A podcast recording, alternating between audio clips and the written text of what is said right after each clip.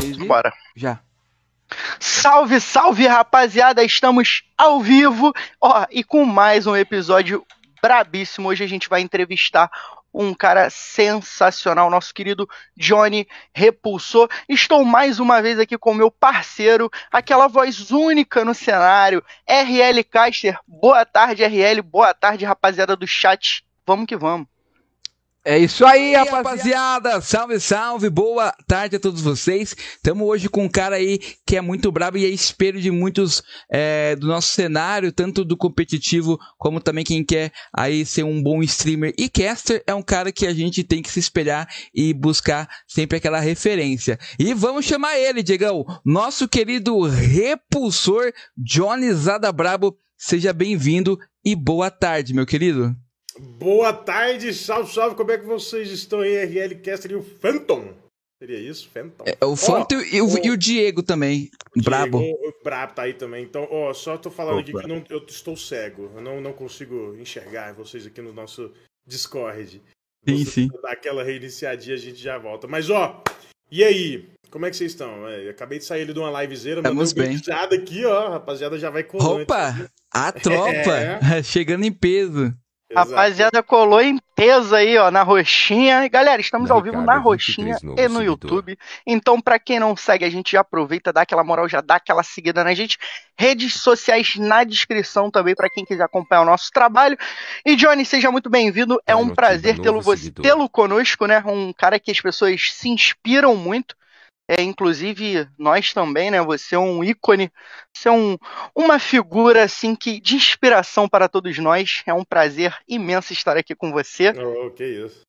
E ó, é, no, no, cenário do PUBG, depois que, que eu iniciei a carreira mais forte ali no, no, no, profissional, né? Porque vamos, vamos falar de comunidade profissional. Quando eu engatei no profissional ali, a galera de fato gostou muito. É, hoje, infelizmente, eu não tô né, no, fazendo nada de PMPL, PM, PMWI e PM pra lá, mas o pessoal ainda cobra bastante. Fala, cadê o repulsor? Cadê? O repulsor? É, ficou, ficou na mente da rapaziada mesmo. Como não ficar, né, RL, depois daquela, daquele wipe que o Federal deu quando jogava na Loops lá em Weekend, não tem como não Icônico, ficar no né? coração. Né? Porra, não tem como não ficar no coração da galera.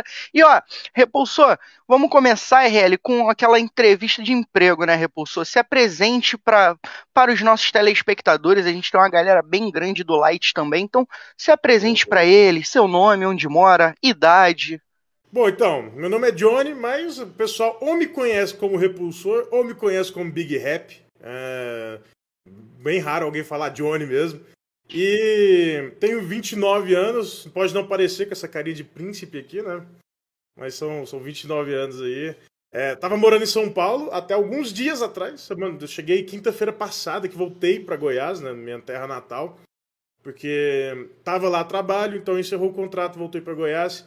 Então tamo, tamo aí, estamos seguindo, firme, forte, sou, sou casado, tem, não tem filho, mas tem um cachorro e um gato. Tem dois computadores também que, que consomem bastante. É isso. Essa é a minha vida. Olha aí. Brabo demais, é. Digão. Brabo demais. RL, já vamos começar naquele pique, mandando aquele salve brabo pro chat, né? Entrou a Laricarda23 aqui na roxinha, mandou: Olá, amigo. Legal que ele mano repulsou. Ó, oh, habla um pouquinho de espanhol. Um pouquinho. É. Mandar aquele salve aí pra rapaziada que tá lá acompanhando a gente na roxinha. Mandar um salve pro Manuelzinho, meu parceiro, Bravo. querendo me dar uma trollada no chat do Toba aí, ó. É, não vai trollar, não, pai. Não posso. A mulher aqui é braba, ela me bate. Então fica tranquilo que. Manda um salve pra Jess, que chegou aí também, brava demais. A Jess será uma de nossas convidadas aqui no mês de agosto. Jess, pra quem não conhece, é a, é a braba ali do fã clube da Alpha, da 7. 7. É, rapaziada. Alpha 7, inclusive, que o Repulsor conhece muito bem, a nossa querida Alpha 7. E ó, RL, manda aquele salve maroto aí pra quem você quer mandar. Cara, vou mandar aquele salvezinho pro chat aí, a Jess chegando, como você falou. O Manelzinho que não perde uma, né? O Manelzinho é aquele cara que tá sempre presente, Repulsor, tá em todas as lives. Falta tá na live do Repulsor. Como você vai estar na live do Repulsor? Você seguindo aqui o canal que tá na descrição. Tem aí o link do Instagram tem um link da Twitch da Roxinha, então cola lá. Tem live todos os dias, né, Rap? Todo dia, todo dia. Normalmente, quando eu acordo das 8 da manhã pra frente até a hora que, que o popô cansa, né? Ou, é assim, eu entre 8 e 10 da manhã não tem hora para acabar, não, sabe? Até a hora que cansar mesmo. E não faço muitas lives de PUBG Mobile. Pra falar a verdade, eu acho que se eu fiz 10 lives de PUBG Mobile na minha vida foram muito, Foi porque muito. eu sou uma negação jogando, tá? Meu negócio é narrar mesmo, eu faço mais live de RPG. Então, atualmente jogando aí o nosso Mir 4, né? E eu tava jogando Ninokuni também, mas deu, deu uma, uma flopada ali do. Eu, eu dei uma flopada, não o jogo. Mas o, agora é focando full, Mirfor invadindo o gringo, os caras com a gente, é isso. O cara fica puto. Ô, ô Rap, conta pra gente como foi os seus primeiros contatos com os jogos. Já falando aí do, do, do Beer 4, que é um jogo aí é, bem complexo, é um jogo que você tem que ter uma- um estudo bacana. Conta pra gente como foi que o Repulsor conheceu os jogos, qual foi o primeiro console que você jogou e também um primeiro jogo ou o jogo que você mais gostou na sua infância. Cara, o primeiro jogo, primeiro de todos, deixa eu pensar. Olha, o primeiro jogo que eu não era muito de jogos na, na minha infância, né? Foi, era, foi mais infância de rua mesmo. Mas quando começou a época das lan houses, eu não sei se foi sorte boa ou época. azar o meu é, boa época. Eu não sei se foi sorte ou azar, o meu pai foi e montou uma lan house. Então foi meu primeiro contato ali com Caraca. computador, tá ligado?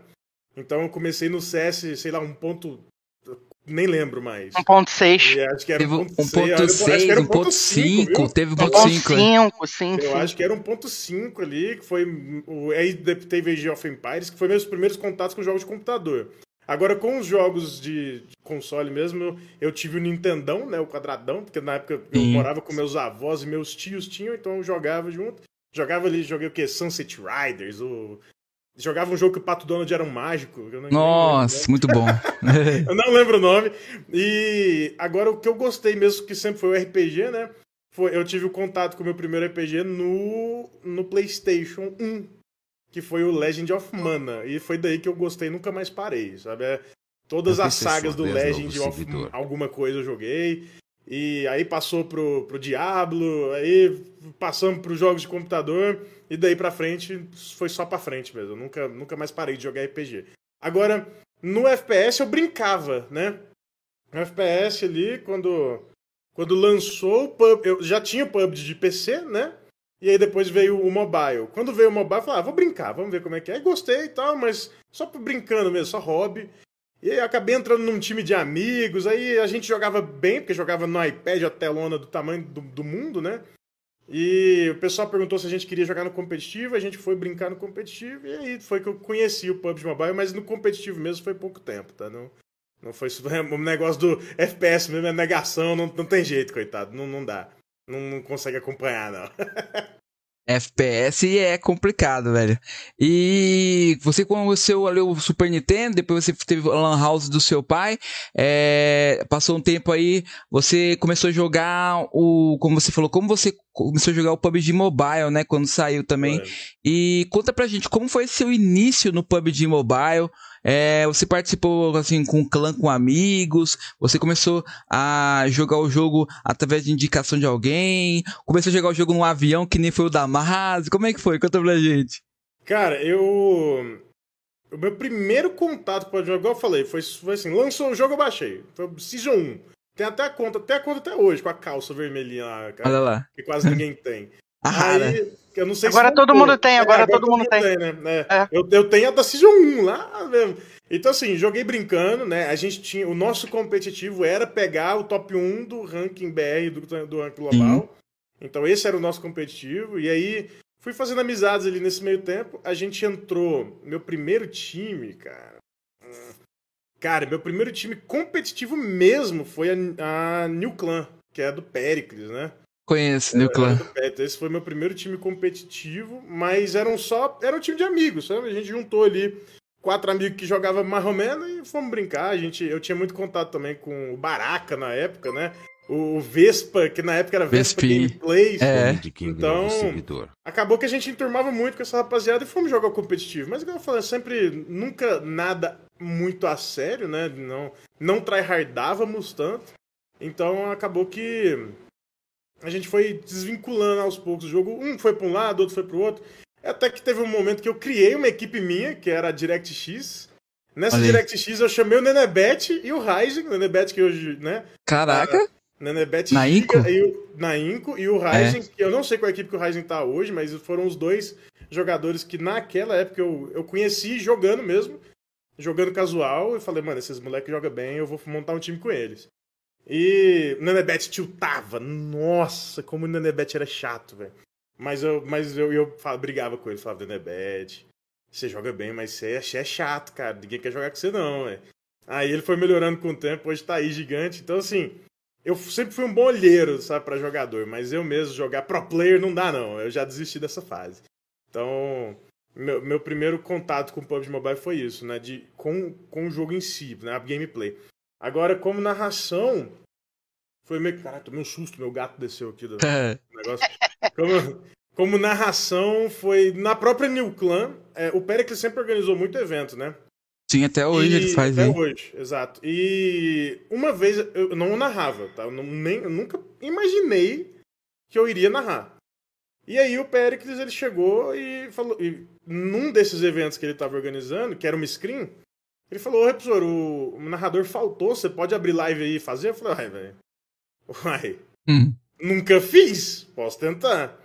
Então foi o meu pontapé inicial na narração, foi isso. Que primeiro eu abri a live ali só curtindo, só conversando, trocando ideia mesmo, né? Nada de narração mais forte, mas aí eu fui pegando gosto, o pessoal gostou muito, pediu pra fazer mais vezes. E aí eu desvinculei da equipe profissional, fui pra narração e daí pra frente nunca mais parei. Por sinal, esse foi o microfone que eu comecei, cara. O começo Olha aí. foi difícil. Esse, o começo foi difícil, mas aí hoje, hoje já engatou e tamo junto. E bom, né? E aí, E a gente teve, o RL, a gente teve a primeira, a primeira narração aí of- é, presencial, né? O, o Repulsor foi a Master League. Olha, na. se- A sua. É, a minha sim. Com... Na verdade, a gente foi pra todas as PM, CO, PM, PL, PMWC na época, PM, PM tudo, sempre foram presenciais pros narradores, né? Mas não pras equipes. Só a primeira PMCO que foi presencial pras equipes, mas aí depois veio a época do Covid, durou muito tempo, então acabou criando esse, essa cultura do online, né? Mas o. E a sua primeira presencial? É, então, a presencial foi na própria PMPL, né? Foi a minha primeira narração presencial. Tava desesperado, esqueci meu óculos em Goiás, não tava enxergando nada, dor de barriga, mas fui. E então essa foi a minha primeira. E agora sim, quando eu, eu fechei contrato com a Todos Gamers, aí foi só presencial, né? Isso de narração. Agora com as equipes no palco, com as equipes jogando juntos ali, foi foi na Masters. Aí foi na Masters. E como é que foi essa experiência e você ali, com aquela galera toda? Conta um pouco pra gente. Ah, o, o cara com. assim, Na verdade é assim. Depois de um tempo você acostuma, tá ligado? Você, você para com o nervosismo. Então, como eu já eu não narrava só, só o PUBG, não narro mais só o PUBG, né? Narro Free Fire, Sim. Valorant, é, Call of Duty. Então, assim, eu já fiz evento do Free Fire, por exemplo, para 70 mil pessoas. Então, mesmo que seja online, você acaba que você Da perde o medo do, palco. Porque seguidor. você, você nunca tá sozinho no estúdio, né? Tem alguém do seu lado, tem a produção na sua frente, tem a equipe na outra salinha. Então você sabe que tem muita gente te assistindo e você acaba acostumando com essa rotina, sabe? E então assim, quando eu fui pro meu primeiro presencial com as equipes, eu já, tava- já tava calejado, sabe? Então eu já sou um cara mais solto, eu converso com todo mundo, eu rio. E mesmo quando eu tô nervoso, eu não demonstro isso, porque é, é ruim demonstrar nervosismo. Então, É. eu já trabalhei minha mente pra não fazer esse tipo de coisa. E assim, então, quando aconteceu comigo, já tava de boa, sabe? Eu acho que não, não foi surpresa. Então, foi bem, bem suave mesmo. E acabou que a carga, né, com os outros eventos ali ajudou bastante. RL, ele, ó, e vou te falar, RL, já trabalhou com a. Assim, eu posso dizer que foi uma honra para as duas partes, né? Trabalhou com a gringa, com a Sim. Astrid. Então, pessoas assim sensacionais, né, talentosas. RL? Talentosas. A Astrid hoje aí muito bem no cenário também. Então, é, é bom você ver pessoas que você já trabalhou assim também evoluindo, crescendo. Como é que você se sente de ver as pessoas que se inspiraram em você conseguindo é, trilhar novos caminhos, conseguindo crescer dentro do cenário? Ah, legal. A Astrid, eu falo que ela é minha duo, né, de, de narração, praticamente. Porque ela fala também a mesma coisa. É, é, é isso, porque é, é, quase tudo que a gente faz é, é, junto, né? Então, a Astrid foi a pessoa que eu mais dei dicas até hoje na, na minha vida. Então, no início, é, ela tinha muita dificuldade, principalmente por causa por conta da, da, vergonha ali, né, de falar de frente. Porque é diferente quando você tá é, quando você faz live é uma coisa, quando você narra é outra coisa, quando você está num podcast é, é, outra. Então, existe essa. Mesmo parecendo né, que é a mesma coisa, você dá de frente da frente conversando, são ambientes diferentes. Então, assim, a Astrid ela tinha muita dificuldade no início, principalmente por conta do nervosismo. Então, ela tinha conhecimento como player, né? Porque ela era pro player, jogava em times competitivos femininos na época. Então ela tinha conhecimento como player, sabia da, da, da, mecânica do jogo, mas ela travava na hora de conversar. Então a gente vai ajudando nisso, né? Fala, ó, fica de boa, aqui todo mundo. Aí, então, como eu já tinha mais experiência, o que, que eu fazia? Eu tentava descontrair. Ficava brincando, fazia rir, fazia passar uma vergonha de vez em quando. Eu, às vezes, me forçava a passar uma vergonha para ela ver que, tipo, que a galera que tá em casa, tá ligado? Que tá em casa. Então, começa a ser ali um, é, é, literalmente, a gente passa mais tempo aqui na frente do PC do que com a nossa família. Então, tem que ser um ambiente que a gente comece a se sentir bem, comece a se sentir à vontade para se soltar mais. E hoje a Astrid, ela, ela voa, né? Não precisa mais de ajuda. Então, é muito bom quando a gente está fazendo é, trabalhos juntos, porque um já, já praticamente complementa o outro. É igual eu e o Pio, sabe? Só tem pessoas ali que você bate e vai. E tem pessoas que não, não encaixa. Entende? Entrosamento, né? É, um entrosamento, exatamente. Então, assim, eu e a Astrid, eu e o Pio, nós, se botar nós três na transmissão, a gente segura a transmissão sem precisar ter jogo, sabe?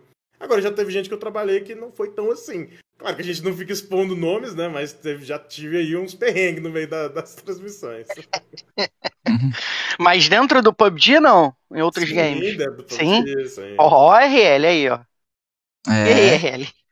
Sempre tem, né? É Igual eu e você é junto também, o pessoal sempre cobra. Quando não tem o Diego e o RL junto, não é a mesma coisa, né, Diego? O pessoal sempre fala. É. Fizeram a musiquinha pra gente, ó, Repulsor. Fizeram a musiquinha? É, falaram. Fizeram não, já existe, né? Só fizeram uma paródia lá dizendo que é, como é que é RL? É RL sem ariose, sou eu assim sem você. Ah, ah isso é bom. Ah, quando, quando tá eu e o, o pessoal já até criou a tag, né? Repulsor. Então, repulsor, repulsor. É, é, muito bom. Como o pessoal tá muito acostumado a ver eu e Pio juntos nas transmissões oficiais, eles pedem muito. A Astrid, se não me engano, participou só uma vez, né? Então ela, ela tem menos presença em palcos oficiais do PUBG Mobile, mas eu e o Pio, sempre que tem algo oficial, o pessoal pede. Sempre, sempre, sempre, sempre, sempre. Acho que fidelizou muito, né, na, na, na mente do pessoal, uhum. os estilos uhum. diferentes. Uhum. E, então, o Pio com o Speed Flow, o meu com algo mais emotivo. Então, acabou que o pessoal gosta muito dessa junção, né? E pede, pedem bastante a gente junto. E ó, o Repulso, a gente, assim, eu, eu e o RL, o RL narra e eu comento junto com ele alguns campeonatos, né? A gente também tem alguns amigos aí que são. que estão iniciando, ou outros também já fazem alguns trabalhos. Tem alguma dica para dar para essa galera para dar para ajudar ali na garganta, para conseguir cons controlar essa voz, porque você, o Pio, até o próprio Petar, cara, vocês têm um, um, uma, um, uma, um timbre ali, uma uhum. voz que vocês conseguem controlar bastante. Tem alguma dica que a gente consiga fazer isso? Cara, eu. Só ler o comentário aqui, o Neto, né? Mandou ali o barbudo mais amado do cenário. Massa demais. O, olha, eu mesmo, eu não tenho muita frescura com a, com a voz, sabe? Eu só. Eu. De verdade, não tenho frescura nenhuma com a minha voz. Eu não faço gargarejo, não, não treino, não, não canto. Nada. É porque, como eu jogo muito RPG, então às vezes nos nossos RPGs, porque eu fui jogador de Tibia, né? Fui jogador de, de, de é, RF, fui joguei, tô sendo jogador de Mirfor. As calls desses jogos é gritando, porque tem 50 milhões de pessoas na mesma sala que você, sabe? Então, acabou que eu acostumei a gritar. É isso. A minha voz é treinada em gritos. Então, eu não tenho muita frescura. Às vezes falha a voz. Quando eu fico muito tempo sem narrar, eu volto a narrar, dá uma falhada, porque a gente força muito, né?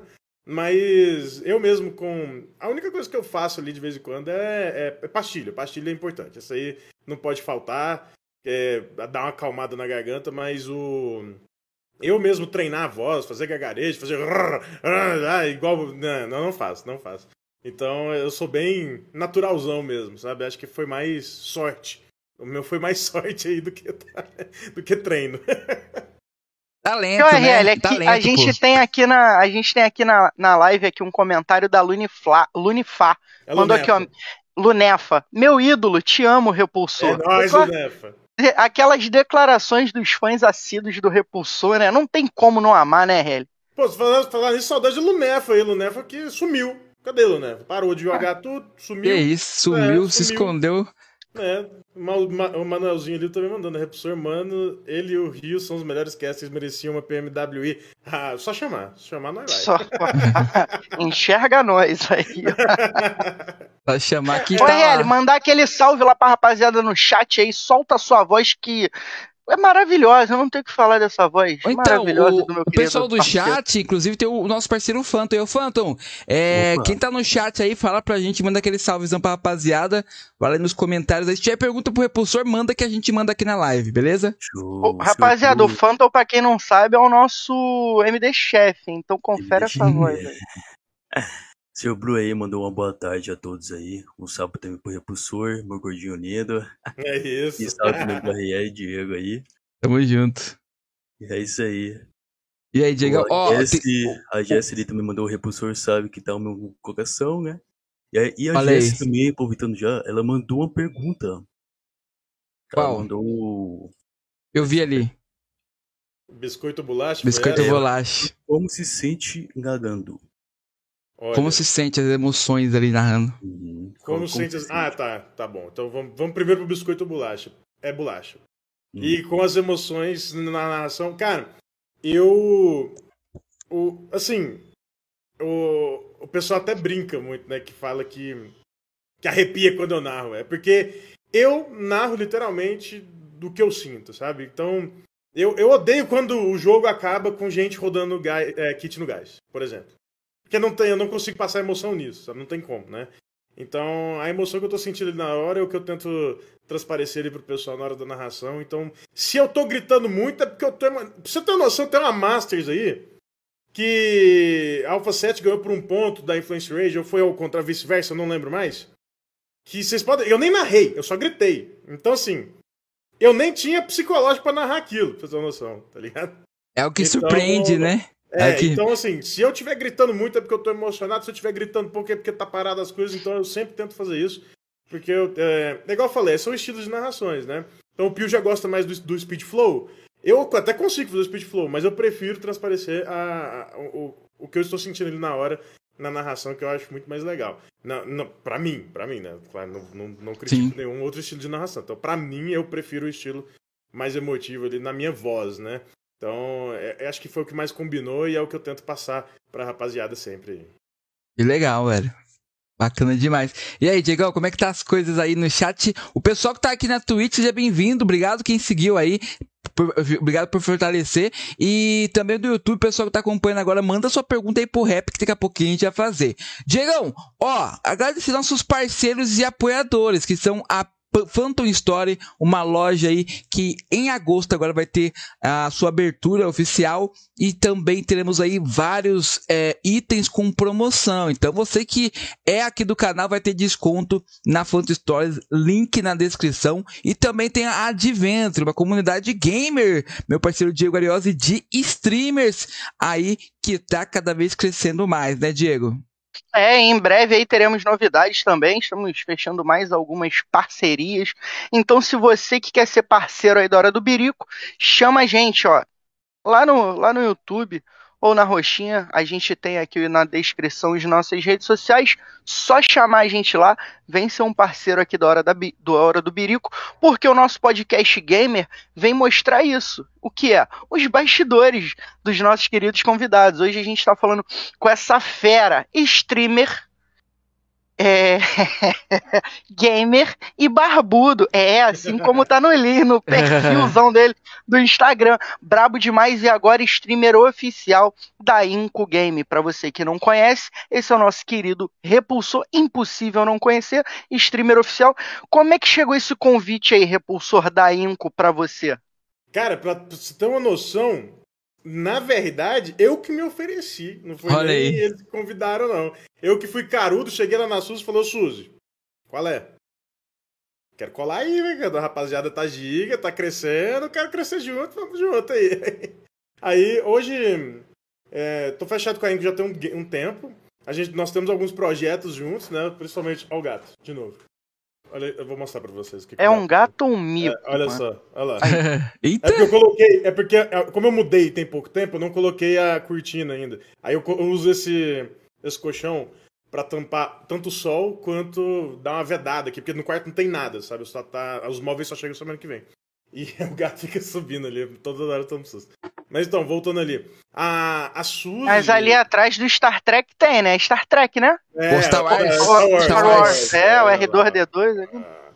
O- quando eu cheguei na Suzy, eu falei, eu- porque assim, na minha opinião, em relação à expansão de jogos, né, dentro de um cenário competitivo, eu acho que a Inco Game foi a que mais expandiu das equipes que temos hoje no PUBG Mobile.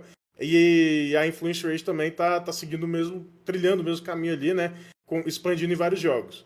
Então, eu fui na, na Suzy e falei, ó, Suzy, você, tô vendo que vocês estão se expandindo aí e tal. É, eu tenho um projeto legal aqui, apresentei o projeto pra Suzy, ela curtiu, conversei com o Nux e com o Modesto, né? E aí eles falaram, ah, não, vamos trabalhar junto, vamos focar aí que, que vai dar certo. Então, assim, os projetos ainda não iniciaram, dos que a gente já havia conversado, Sim. né? Mas logo mais vão estar acontecendo. Porém, por exemplo, os campeonatos é, que eles apoiam, eles me indicam como narrador. Aí quando a gente tem agenda, pum, é direto, entende? Então assim, a parceria funciona, é um lavando a mão do outro, sabe? Mas não fui chamado, eu fui carudo mesmo, entrei em contato e me ofereci. Eu acho que assim, eu acho que muita gente hoje perde muita oportunidade por não ser carudo, sabe? Olhando atrás. É, Isso. é, é, Quem não é então- visto não é lembrado, né? Exatamente. Então, assim, eu prefiro, na hora que eu vejo ali uma oportunidade, eu prefiro ir atrás e, e, e tentar agarrar do que esperar acontecer, sabe? Eu, eu acho que todo mundo deveria começar a fazer isso. Porque muita gente tem talento, muita gente tem muito a mostrar aí, mas acaba não mostrando porque fica. É, é o vem a nós, né? Ficam muito no vem a nós.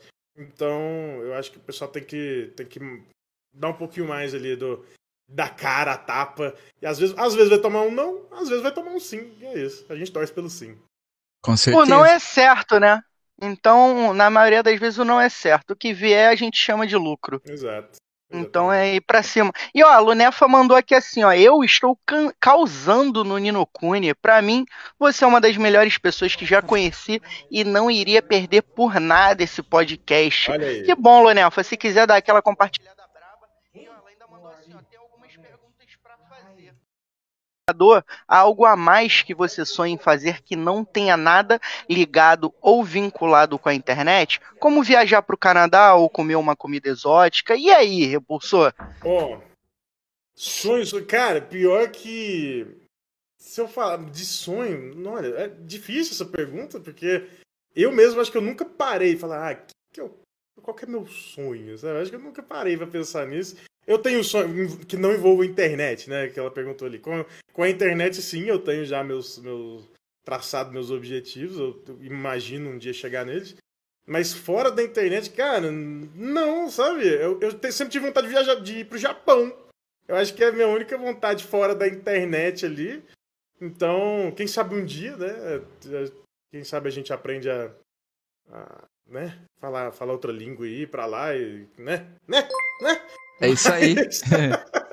Mas Lançar um certo. pra lá? é, então, mas o. Acho que é difícil essa pergunta, sabe? Porque, de fato, agora eu nu- nunca parei pra pensar quais os meus sonhos fora da internet. Porque tudo, tudo que eu faço hoje é ligado à internet, né? Então, é.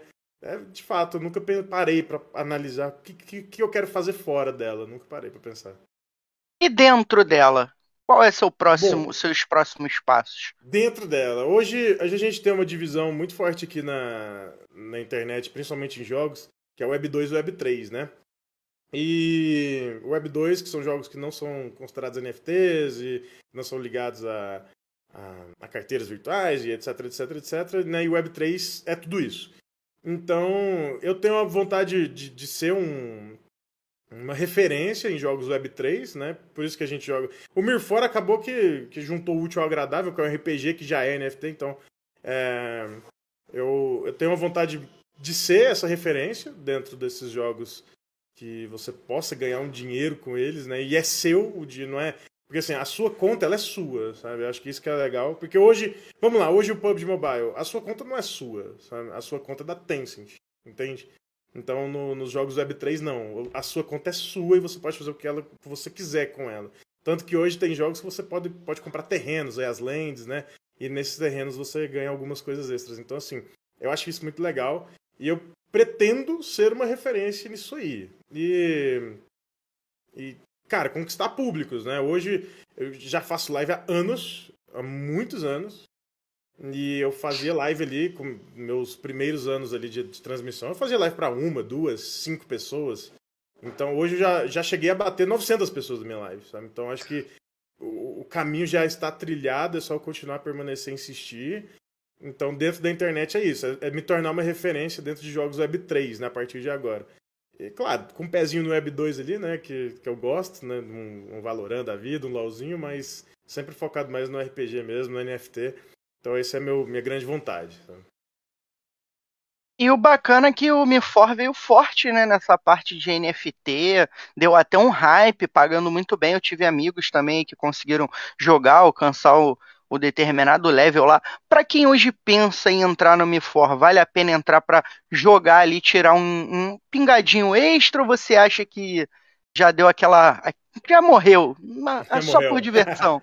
Olha, é, tem como, tá? Tem como, mas é difícil. Muito difícil. Hoje, hoje quem faz. É porque assim.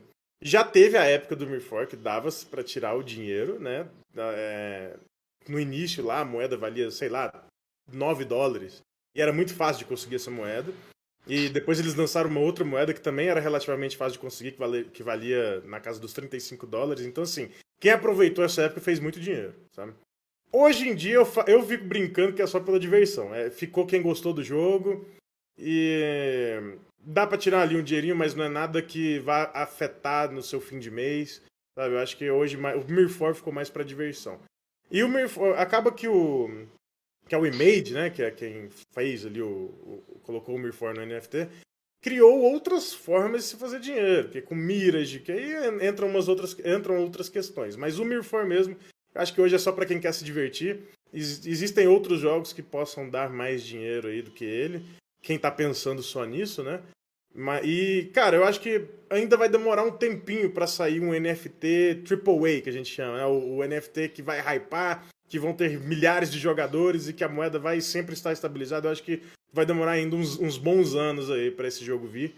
Mas eu acho que o Mirfor mesmo é para quem gostou e para quem quer, gosta de sofrer. É isso.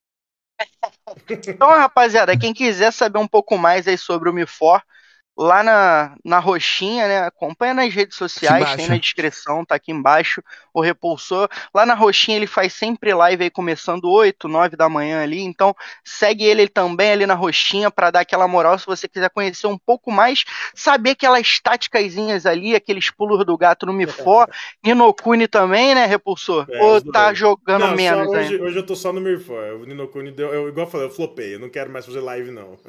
E pra quem Ó, tem mobile, é mobile e PC, né, Repulsor? O é, MFOR, é, né? É, mobile e PC, sim. É, o MFOR dá pra jogar mobile também. Eu não curti, eu não curti muito, né? O mobile é difícil, é. né? Muito botão ah, na é, tela. Muito. Você jogar um RPG com e são 16 magias, você tem que pular, tem que correr, tem que subir um cavalo, né? Muito, muito botão na tela, muito difícil. Tem, é, é, jogar no PC mesmo, não tem jeito. Exato. E ó, o RL, o Léo aqui, ó, Léo NNN mandou assim, ó, repulsou, te acompanho bastante tempo e jogo me for.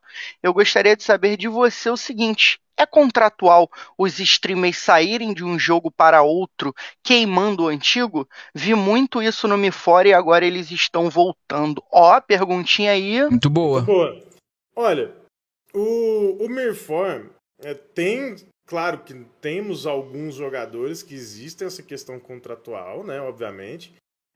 Não sei se BR, tá? Acho que, que players brasileiros aqui, acho que a gente não teve contrato com ninguém foram mais players né, estrangeiros ali, o Gami Gami. O pessoal do Mirfor vai saber quem eu tô falando, né? Gami Gami, Giro, é, tiveram sim contratos, mas olha, normalmente, isso agora não falando só do Mirfor, mas como qualquer outro jogo, normalmente você não pode falar mal de algo que você está sendo contratado, mesmo depois de sair de lá, tá? Então, é, por exemplo, hoje eu, eu, eu, tive um contrato com a TG, eu, eu não tenho mais esse contrato.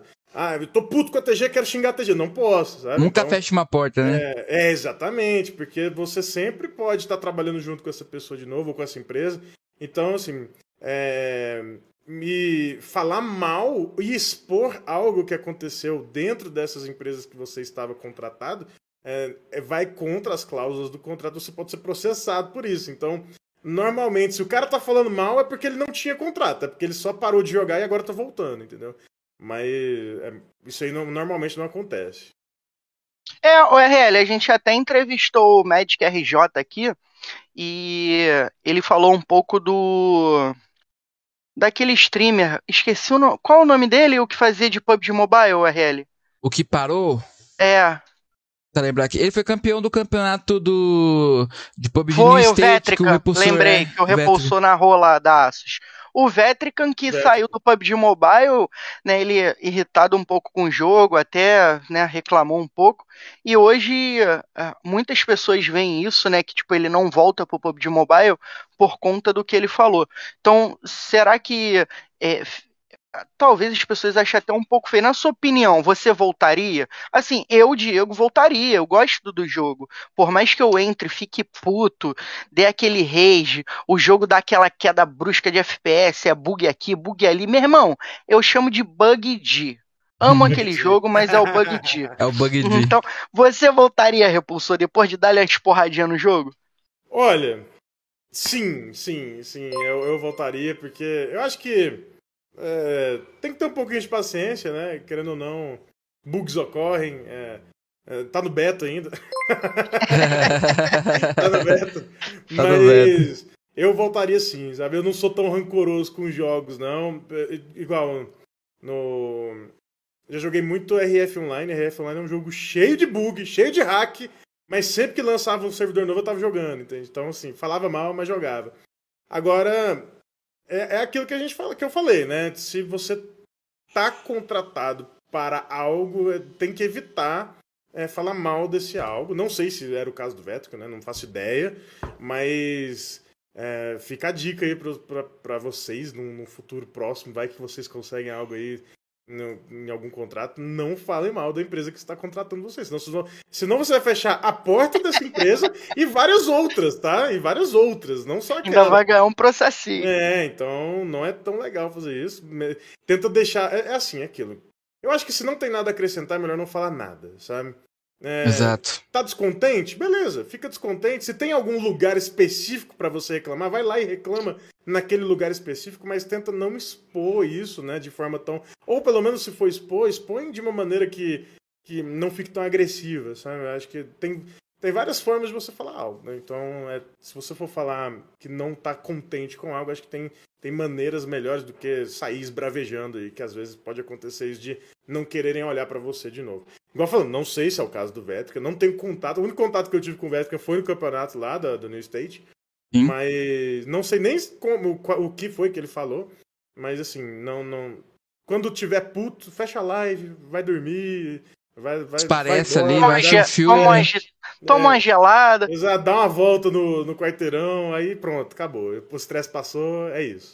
É isso. Ô Diego, temos agora é, o nosso quadro que iniciou ali com a Júlia Brant, né? E depois teve ali com o Geiso também, o quadro novo de curiosidades. Vamos fazer esse quadro novo de curiosidades e também, daqui a pouquinho tem muito assunto sobre Mirfor, sobre PUBG Mobile, entre outros assuntos aí que a gente vai abordar com o Repulsor. É, vamos chamar aqui o nosso quadro. Não temos a vinheta ainda, mas vamos ter em breve na sequência. E o Diego já vai mandar explicar como é que funciona o quadro é, de curiosidade. Algumas perguntas e o repulsor vai fazer o que, Diego? Então, rapaziada, como que funciona o nosso quadro de curiosidades? É aquele bate pronto. A gente vai fazer uma pergunta para ele e ele, sem pensar, vai dar aquela resposta. Por quê? Porque quando a gente responde sem pensar, é aí que a gente vê onde é, é o objetivo, né? Ah, por exemplo, que cor é minha camisa? O cara, pum, azul. Porque ele é a primeira coisa que estava na cabeça dele. Então, nosso quadro de cara, curiosidades está no ar. Vamos para cima. Querido repulsor, nossa primeira curiosidade sobre você, não só nossa, mas de muita gente. Qual é, é o tipo de comida favorita, favorita do nosso querido Repulsor? Ah, burgão, cara. Tem... é o famoso burgão, não, tem nem, não precisa nem pensar. Ó, tipo de música. Rock. Ah, eu, eu lancei lá no Instagram, falei, o, o Repulsou, o cara do rock, já lancei um Linkin Park, um Pearl Jam. Falei, pô, é o cara do rock. Filme ou série favorita? Ah, ou os dois, né? Que difícil. Cara, pode ser atual? Pode, né? Eu pode, pode. muito do, de série, tô gostando do The Boys. Que The série Boys. Nossa. foda, não tem como, não muito tem palavra pra falar dessa série. Agora, de filme, cara, filme eu gosto mais dos classiqueiros, tá ligado? De, de Senhor dos Anéis, é. Gosto do Poderoso Chefão. Eu sou mais dos classicão, dos antigão mesmo. Mas... Star Wars, tipo os bonequinhos Star Wars, Star Wars com aí. certeza, é. Todo das... filme de. Filme de. É, ficção científica e, e aventura eu, eu, curto, eu curto bastante. Eu gostei daquela montagem lá no Instagram que botaram você de Hagrid. Hagrid. o pessoal fala que parece. Eu usei, eu usei. E o pior é que eu usei aquela foto de, de perfil e, e ninguém achou estranho, porque parece, né? Então é isso. Ficou muito boa a montagem. Frio ou calor, repulsor? Frio. Prefere o friozinho? Frio, não gosta daquele calor? Nossa, odeio calor, odeio calor. E aí, RL, qual é a próxima curiosidade? Bebida gelada ou quente? Qual você prefere? Falar em bebida ou repulsor? A gente agora tem aqui, ó, canequinha ah. da hora do birico, personalizada aí. Oh. Aí o Diego, olha. Olha aí, tá Vamos mandar pro repulsor. É, Vamos mandar pro convidado, pô. Olha, bebida frio ou quente eu prefiro fria, né? Geladona, não, não tem jeito não. Olha aí. Uma coisa que não gosta de fazer, mas, mas faz. faz. Nossa, essa pesou, hein, cara? Uma coisa que eu não gosto de mais faço. Cara, não sei, velho. Algum, alguns não gostam de lavar uma louça, tem uns caras aí. Tomar um banho. Tomar um banho, eu pensei nisso. Tem alguém do chat que não gosta de tomar banho aí? Cara, acho que é isso aí mesmo, é lavar louça. É isso aí, é trabalho de casa, mano. É isso aí. Lavar aquela roupa é complicado. Só faz porque a mulher dá os gritão ali, aí faz, tá ligado? Mas, nossa, cara. Podia ter alguém pra fazer por mim. É. Ó, essa aqui, RL, fala você, porque eu tenho muita. que minha cachorra tá quase derrubando a porta aqui. Mas fala você que eu tenho muita curiosidade de saber essa. Um youtuber ou streamer favorito? Conta pra gente. Cara, Gaulês de longe, não, não tem jeito, é meu streamer favorito, acompanho há anos o Gaulês e eu acho a história dele insana. Brabo. É, eu Meu sonho é entrevistar ele. Pô, Gaulês, é, é, ele é, é, muito foda. O... Diferenciado. Ele é, ele é diferenciado. Eu tenho muito contato com o irmão do velho Vamp. Eu tô tentando fazer uma ponte aí. aí. Vai, que, vai que um dia eu tô lá na Gaulês TV, mas o cara, cara, Gaulês é um cara que eu acompanho desde o início. É, eu acompanho alguns outros streamers, né? Mas o Gaulês mesmo, ele é de longe o, meu, o meu preferido aí, o, o que eu acompanho muito, muito mesmo. Eu até o rerun dele eu assisto. É bravo demais. Inspiração para muita gente, né? A história dele é muito, brava demais. Muito bom. LOL ou Mifor? Ah, Mifor, não tem jeito. e quem? O próximo é RL. Ó, oh, já que você mandou um, um, LOL e mil fora aí, eu vou colocar um aqui também que tava no chat, inclusive, tá, Repsor? Ah. Mandaram aí, ó. Infiou a 7. Ó, essa, uh, essa é boa. Essa aí é boa. Nossa. Coloquei contra a parede. Nossa, Meu cara. amigo, oh. corta essa depois em produção. Corta essa. Ó, vou falar das duas equipes. Assim, de, de carinho pelas equipes eu tenho o mesmo tanto, sabe? Gosto de ambas por igual. Mas eu tive mais contato com a A7 do que com a Inf, né? É, acho que quem me acompanha sabe, eu passei Natal lá, passei Ano Novo lá, então assim, eles me chamavam direto para jantar na casa deles, porque eles sabiam que eu lá em São Paulo não conhecia ninguém, então eles me chamavam bastante, acabou que pegou um, uma amizade mais com o pessoal lá da Alpha 7, não os jogadores em si, mas o, o, o, o Alan, né, a dona Nice, então tive mais contato com eles e acabaram virando amigos, eles são daqui da minha cidade também, então acaba que tive um contato mais próximo né, de, de relação interpessoal ali, mas no jogo mesmo, Info A7, cara, eu sou o seguinte, se estão as duas equipes jogando ao mesmo tempo lá no, no, na treta, eu torço por igual. Agora, se tem gringo contra Alpha 7, eu sou a 7. Se tem gringo contra Influence Rage, eu sou Influence Rage. Eu sou, é. eu sou assim, eu sou da, do, do time BR, sabe? Mas Brasil, que, né? Não tem como. É, agora eu acho que de. Qual que eu prefiro? Acho que não tem essa, sabe? Eu não, eu não tenho uma equipe favorita aqui dentro do cenário e nem posso ter também, porque senão a gente acaba pendendo um pouquinho mais pro lado, né? Então eu prefiro não deixar isso acontecer, sabe? O Rap, manda pra gente aí, é, já que você falou do, do PUBG e da 7 e da Inf, fala aí, Free Fire ou PUBG? Já narrou os dois. Olha, eu vou, vou ser bem sincero aqui.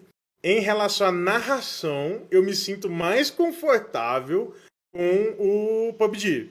Mas por quê, né? Porque eu nasci no PUBG. Então Sim. você acaba sendo, ficando mais confortável no jogo que você nasce. Então, assim, o PUBG eu tive mais experiência, eu tive mais contato, eu conheci Murilo Show, eu conheci o Rio, eu conheci Pio, então teve muitos, teve muita gente que eu me inspirei. Quando o Free Fire nasceu, eu, eu já tava no PUBG, eu não dei atenção ao Free Fire, né? Então, quando eu entrei no Free Fire, eu entrei tarde, o cenário já tava é, fidelizado, já tinha os seus narradores ali, tanto que o Murilo Show foi pro, pro Free Fire, né? Então, acabou que assim, eu me sinto mais confortável no PUBG, mas eu gosto de narrar os dois. Agora, jogar, eu, eu jogo mais o, o PUBG mesmo. Quando, na época que eu jogava FPS, eu jogava tipo assim, 80% do meu tempo era PUBG, 10% era Call of Duty, 10% era Free Fire. Porque eu, eu, eu, prefiro jogar os jogos que eu narro para ter mais conhecimento, sabe? Mas o PUBG sempre foi mais. Eu vi que o cara é experiente, né, Helly? Como é que ele pula do muro sem machucar o pé? Tá, tá vendo? vendo? como é que é? Cauteloso, é cauteloso. Isso é o cara experiente. Se fosse outro, ia falar, não, porque eu gosto do jogo tal, porque é melhor que você quer.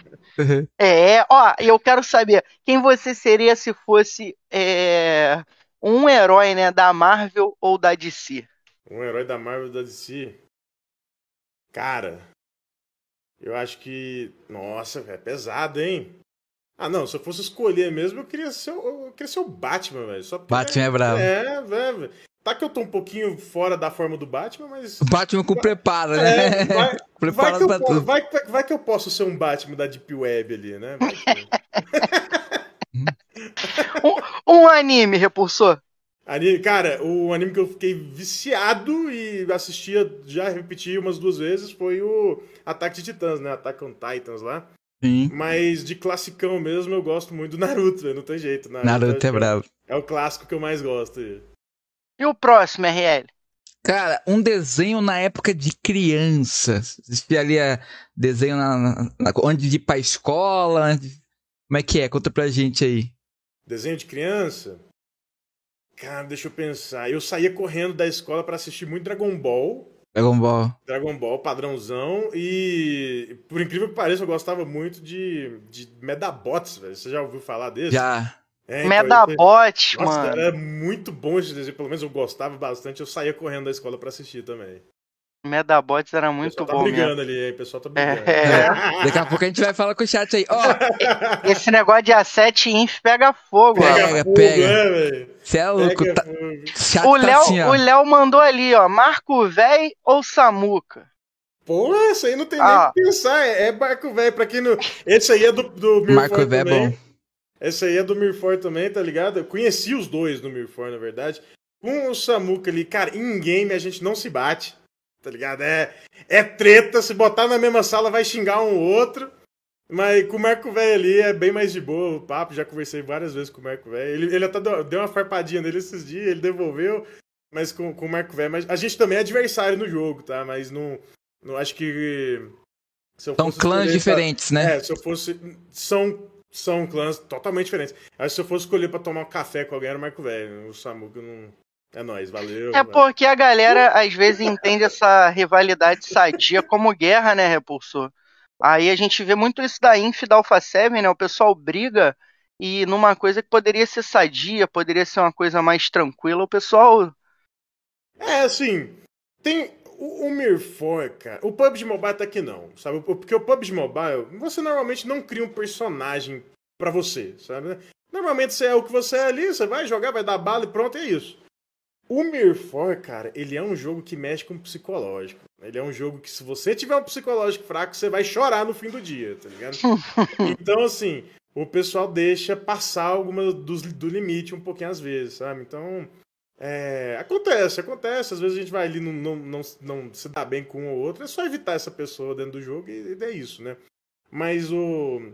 Mas no Mirfor é muito mais nítido essa, essa, esse personagem falar um pouco mais alto do que no, no, no PUBG Mobile. No PUBG Mobile, igual eu falei, né? normalmente você é o que você é mesmo ali, e é isso. No Mirfor tem gente que cria personagem, às vezes esse personagem não é tão interessante de conviver, tá ligado? Só que, o RL, você já criou algum personagem de RPG que não era tão interessante de conviver? Cara, creio que não, tá?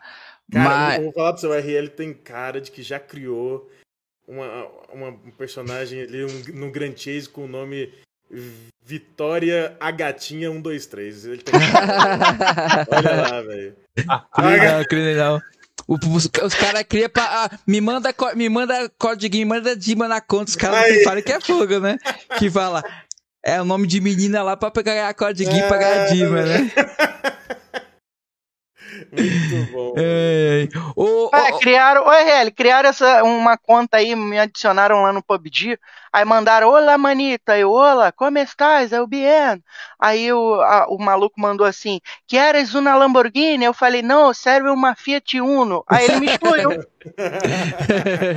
ele quer te dar uma Lamborghini, né? É, eu queria uma Unozinha, aquela Mille, tá ligado? Pô, tá maluco, brabo. É. Multiuso, ah. Uno. Ô, ô, Fanto, tem, como é que tá o chat aí? Manda as perguntas pra gente que a gente coloca aqui na tela, meu querido. Bom, é que tá só comentando muito top no chat.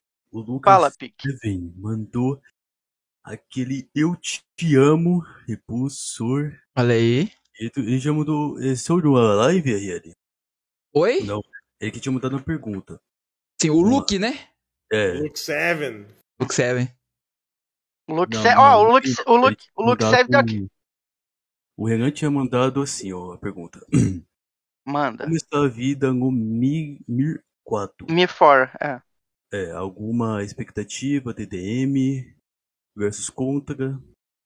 Olha, isso do, do Mir 4 isso. O expectativa você fala da é porque assim, ó, é porque eu vou, vou dar contexto para vocês, né, que vocês não são do cenário, eu vou explicar.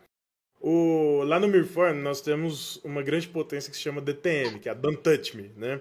Então, existem regiões dentro do jogo e nós dominamos a região sul-americana, que a gente se, se auto-intitulou de Aliança SA, né? Aliança Sul-Americana. E aí tem a, essa aliança no, na Norte América, que é a DTM. E esses caras da DTM sempre ficavam enchendo o nosso saco, sabe? Ah, vou invadir vocês, vou invadir vocês. É, a gente vai tomar seus servidores. Ah, quer saber, velho? Quer saber, mano? Tô cansado. Vocês estão falando da gente tem, que vai invadir tem cinco meses. Aí, falei, eu que vou invadir vocês. Em dois dias a gente foi lá e invadiu. E aí virou uma bagunça, sabe? Virou uma bagunça. Então, assim, expectativa, não sei. Não sei te falar. Tá, tá difícil, mas o tá, tá interessante, sabe? A gente, é, criando contexto novamente, né, nós invadimos cinco servidores e estamos ganhando três. Estamos perdendo em dois. Estamos tomando uma porrada em dois. Mas em três nós tá ganhando. Então, assim, não tem expectativa. Tomara que a gente ganhe, né? É, quer dizer, eu torço pra isso, mas não vai lá saber o que vai acontecer nos próximos dias aí. O antecessor ainda mandou assim, ó, DMT Jin ou DMT Lee? Qual mais fraco? Mais fraco? Ah, o Jin, o Jin. É, é porque também, vamos, vamos criar contexto desses dois nomes. O, existem cinco jogadores na DTM, que é o Core Team, né? Que são meio que os cap, o, o núcleo da DTM, né? E o, o Jin, o Lee, o TTS, a Geofox e o outro no seu nome, que é todo chinês o nome. Então, eles são chineses o, o Jin, ele, ele morre mais fácil. A gente, a gente amassa ele. O, o Lee é mais difícil, ele é mais durinho, tá? Pô, rapaziada, tinha que vir jogar meu foco nós aqui. Eu chamei todo mundo no início, tá? Eu chamei, ixi, eu chamei todo mundo no início. Quem colocou. Por sinal, o Cher joga comigo. O Rio jogou comigo. O Rio. O, o Melo Will joga comigo até hoje. Eu tenho muita gente do, do, do PUBG Mobile que tá lá jogando comigo, sabe? Então, o Rio saiu, já tem um tempinho. Mas o Cher tá lá, o, o, o, o Melo tá lá. Tem mais do PUBG, viu? Tem mais, tem, tem muito mais gente do PUBG, mas eu não vou lembrar tem. o nome agora, mas tem gente que joga até hoje. Eu acho, a minha conta eu acho que era nível 35. Ó, e a Lunefo ainda mandou ali, ó. Hélio Igor Castro, vale a pena começar do zero hoje no Mifor? É, foi igual eu falei, eu acho que hoje Só por diversão. É, hoje o Mifor é mais por diversão. Se for para começar hoje, eu aconselho a comprar um boneco, né? Porque hoje tem você não precisa ter intermédio de compra de, de, personagens. Não é igual no PUBG Mobile que você tem que confiar que a pessoa vai te passar a conta, sabe? Você entra no site, tem um, o cara colocou para vender, você vai lá, tem interesse, comprou, botou na sua conta, é isso. Já era. É, então acho que hoje, se for para começar hoje, vale a pena se você for desembolsar uma graninha aí, né? Vamos pensar que o jogo já tem um ano, então se você quiser acompanhar a gente que já tá level muito alto, tem que gastar uma graninha boa aí, vamos botar aí uns uns 2 mil dólares aí para tentar acompanhar a gente. Mas, ou se você não for tão tryhard assim, bota ali na casa dos 200 dólares que você já consegue comprar um bonequinho um pouco mais forte para fazer um conteúdo melhor. Mas é o bom do o bom do NFT é isso, né? Que você não depende de confiar na pessoa que está te vendendo algo. Você só vai lá, compra e pronto, é seu. Então é, é mais uma diferença aí do, do PUBG Mobile, por exemplo, para o Mir 4. É, mas é isso, acho que começar do zero, não. Começar do zero, esquece, cara. Você não vai conseguir acompanhar ninguém hoje começando do zero. Mas desembolsando ali uns 200 dólares. É porque a gente fala em dólares porque o jogo todo é em dólares, né? Sim. Então, se você desembolsar ali uns 200 dólares, você já consegue dar uma acompanhada. Assim. Oh, duzentão, é, RL. Só duzentão. dólar. Duzentão você já tá no rumo Agora, para acompanhar a gente mesmo é de 2 mil para cima. É, é, é, é, um jogo caro. É um, um investimento, caro. né? Que você vai ter um que fazer ali. Sim. Hoje você poderia vender teu boneco aí tranquilamente por 2 mil dólares. Ah, não, muito mais. Muito mais. mais. Meu, meu boneco hoje ele tá na casa ali dos, dos 8 mil dólares para mais um pouco. É muita grana, né? É, muita grana, muita grana. Ó, e o, o Luke. Fala, RL, fala. N nesses jogos aí NFT, Repulsor, conta pra gente. É, tem algum, assim, com perspectiva de ser lançado que possa ser algo parecido com o Mi4 que te chama atenção? Algum jogo assim futuro que pode estar hum, tá vindo? Não, pior que não. Foi o que eu falei um pouquinho mais cedo ali. Eu acho que ainda vai demorar um pouco pro AAA sair, sabe? Eu acho que vai demorar um. Vamos, vamos pôr aí na casa de uns 5 a 6 anos para um, um RPG, para um, algum jogo NFT. Não vou falar nem RPG, para algum jogo NFT hypar. Eu acho que vai demorar. Porque hoje todos os jogos de NFT que existem ou são clique, né? Que você. É, é o clickbait. Pra, é o, não, não clickbait. É, o cliquezinho, né? É o cliquezinho não, mesmo. Funciona, não funciona. É, é, o que você vai, vai jogar, só clica. Você vai atacar, o bichinho vai lá, faz tudo sozinho, aí você. Automatizado. É, é igual o Diablo. E, o Diablo é assim. Isso. Ou então são jogos que já existem e que foram colocados ali o sistema NFT. Mas não temos um jogo que foi criado do zero. Do zero. E, e, e esse jogo criado do zero é um NFT. Não existe hoje, tá? Tem algumas propostas aí, mas não, eu, eu não, não achei nenhuma interessante. Mas eu acho que ainda demora ali para criar um jogo bom mesmo, bom, bom, do zero NFT, é uns 5, 6 anos aí. Fácil. fácil e fácil. perguntinha aqui de Enem. Enem, vamos. Repulsor investe em criptomoeda? Olha aí. Hum, invisto na moeda do, do próprio jogo, do né? próprio jogo. É, do próprio jogo. Acho que eu não sou investidor, eu nunca estudei para isso. Eu tenho amigos que fazem isso. Eu tenho, eu tenho um amigo que, por exemplo, o, o Choco, que por sinal é um narrador também, só que de, de Dota, ele investiu 5 mil dólares numa moeda e passou uma semana ele tirou quase um milhão de dólares. Então, assim, Caraca! O cara ficou milionário, tá ligado? É isso. Mas eu não nunca estudei, eu não tenho ideia do, de como. É, eu sei, eu sei as categorias, né? Holders, tem o, o trader, tem tudo, mas eu mesmo parar para estudar e escolher um e falar, agora eu vou focar nisso. Não. Até porque você tem que ter muito dinheiro para fazer isso. Eu não. Né, ainda não tô lá, não, não tô nesse nível, não.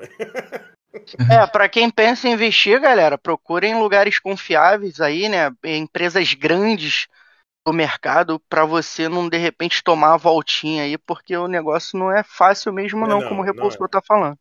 É, a gente teve, tivemos casos até de, de, jogadores do próprio PUBG que, que investiram né, em NFT, investiram, sei lá, 10 mil, 15 mil dólares, e no outro dia a moeda, pum, faliu. E ele perdeu, literalmente, perdeu todo o dinheiro. Então, assim, é um, é um cenário tenso, sabe? É, é alto risco, né? É um investimento de alto risco, então tem que tomar muito cuidado. No, é, tem gente que tem. Igual no PUBG hoje, né? Se o PUBG hoje fosse virar um NFT, por exemplo, né? Se você pudesse vender sua conta pela própria plataforma. Você poderia comprar uma conta hoje por, sei lá, 5 mil reais e amanhã ela tá valendo 20 mil reais. Ou você poderia comprar uma conta por 20 mil reais e amanhã ela tá valendo 5 reais. Pode acontecer, entende? Então é um mercado complicado. Ah, repulsou, vendo por esse lado, por que você acha que o PUBG nunca tentou ingressar um marketplace dentro do jogo tipo Counter-Strike? Hum, não sei te falar. Não sei. Eu acho, que, eu acho que hoje todos os jogos deveriam tentar fazer isso, sabe? Eu acho que é uma tendência, né? mesmo que não seja o nome NFT, eu acho que é uma tendência os jogos começarem a, a ter ali o seu contato mais próximo com venda de itens. Né? A gente viu isso no Diablo 3, só que eu não sei por que, que eles tiraram, não, não fiquei sabendo por quê, mas no Diablo 3 existia uma Action House, né? Você subia o item lá e a pessoa comprava por dólar. Então, assim, eu acho que é uma tendência, sabe? Pode ser que o PUBG faça isso no futuro próximo? Pode, porque normalmente os jogos acompanham as tendências, né? Sim. Ou pode ser que o PUBG lance um PUBG que, que seja totalmente focado nisso. É, mas eu acho que sim, eu acho que o PUBG pode vir a, a, chegar nesse nível, porque hoje existem itens no PUBG que você não consegue, né? Por exemplo, a calça da Season 1. Imagina se o PUBG vender, fizesse esse sistema e a calça do do, da Season 1 pudesse ser vendida dentro do próprio jogo por dinheiro real. Então, assim, é, é um item raro que poucas e pouquíssimas pessoas tinham, poderia ser transitado ali entre as contas, mas é aquilo. É Web 2, né? Tem uma diferenciação, então eu acho que daqui a alguns anos não, não vai ter jogo que não tenha isso. Sabe? É. Botar uma pulguinha atrás da orelha dele agora, hein, Heli? Verdade. Ó. E ó, o Seven, o Luke Seven falou assim, ó, fiquei sabendo que ele se mudou. Como tá aí de volta na sua terra? Tá igual quando tu saiu ou agora mora mais alguém além de você? Ele sabe que eu tô brincando. Não, é, é, é, porque, é porque assim, eu fiquei um ano e meio em São Paulo e minha mulher ficou aqui, né? Então, olha o Luke Seve aí tirando onda, olha aí. Olha aí. Uhum. Mas o. Cara, em relação à cidade, São Paulo é muito difícil de morar, sabe? Eu acho que para morar em São Paulo você tem que ter um objetivo é, traçado e, e, já estar nele, né? Então, eu fui com o objetivo de trabalhar, né? Com o contrato da TG, cheguei lá, trabalhei, fiz e, e a partir do momento em que eu não tinha mais esse contrato, não tinha mais o porquê eu ficar em São Paulo, obviamente. É um lugar caro, tá? Muito caro. Então, assim, é, igual eu aqui em Goiás, né, na minha cidade. O que eu gasto aqui no mês, lá eu gastava três vezes mais, por exemplo. Nossa. Exatamente a mesma quantidade, sabe? Então, São Paulo, o centro de São Paulo, né, a capital, é um lugar caro e tem que pensar muito bem antes de se aventurar para ir para esse local, sabe? E acho que é isso. Quando acabou o que eu tinha que fazer em São Paulo, tchau, voltei. Se um dia eu precisar voltar, ok, a gente volta. Mas não sei se, pela experiência que eu tive, eu não sei se eu voltaria a morar. Eu acho que eu poderia ir, faria ali o que eu tivesse que fazer, voltava para casa, sabe? Mas ir para morar de novo, eu duvido muito. Em apartamento aqui em São Paulo? Morava em apartamento, num cubículo. Ah. Uh, credo. e não foi, não foi uma experiência boa, assim? De network para trabalho, sim, sabe? Eu conheci muita gente, fiz muito contato, é, consegui muitas propostas de patrocínio, etc, etc. Sim, foi muito bom para trabalho. Sim. Agora, para para qualidade de vida, Viver. não. É, para qualidade de vida, eu não, não aconselho ninguém a ir para São Paulo. É e deixa aí. eu te perguntar, conseguiu fazer essa mudança aí de boa? Guardou os presentes que a Asus deu, porque para quem não sabe, foi o primeiro presente que o Repulsor ganhou. Então, tá guardadinho ali os presentes. Como é que foi? Como é que foi a experiência lá no New State? Curtiu New, aquela narrada no New State? É, tá aí, ó. Aqui, ó. Aí, ó. Aqui, ó. Tá aqui a caixinha até hoje eu guardei, ó. Olha aí. Tá, tá aqui. Foram presentes assim, foi simbólico, né? No presente um boné, o, a, uma toalhinha que eu nunca usei, nem vou usar, porque senão estraga. E uma camisa que não, não, vai me servir, infelizmente, né? Criança que é meio robusta, né? Mas fica. mas fica. fica a lembrança do evento aí, ó. Legal. Mas. E. Eles me chamaram é, para fazer os próximos eventos do, do que forem rolar de PUBG, mas acabou que não aconteceu ainda, né? Então, estamos esperando, estamos na expectativa. Vai que que quando vai que o, o próximo presente que eu ganho é um ROG Phone, né? Não, a gente oh, olha, aí, né? olha aí. Olha aí, aí sim. É, então vai que quem sabe.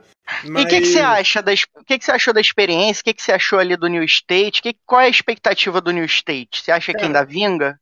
Olha, o, o que eu senti falta ali do New State, claro, né? Eu falo, eu falo mais focado na narração, né? No New State ali eu senti falta de um, de um spec melhor. Eu acho que você só chama atenção para um jogo se o competitivo desse jogo for bom, principalmente em jogos de FPS. Essa é a minha opinião, sabe?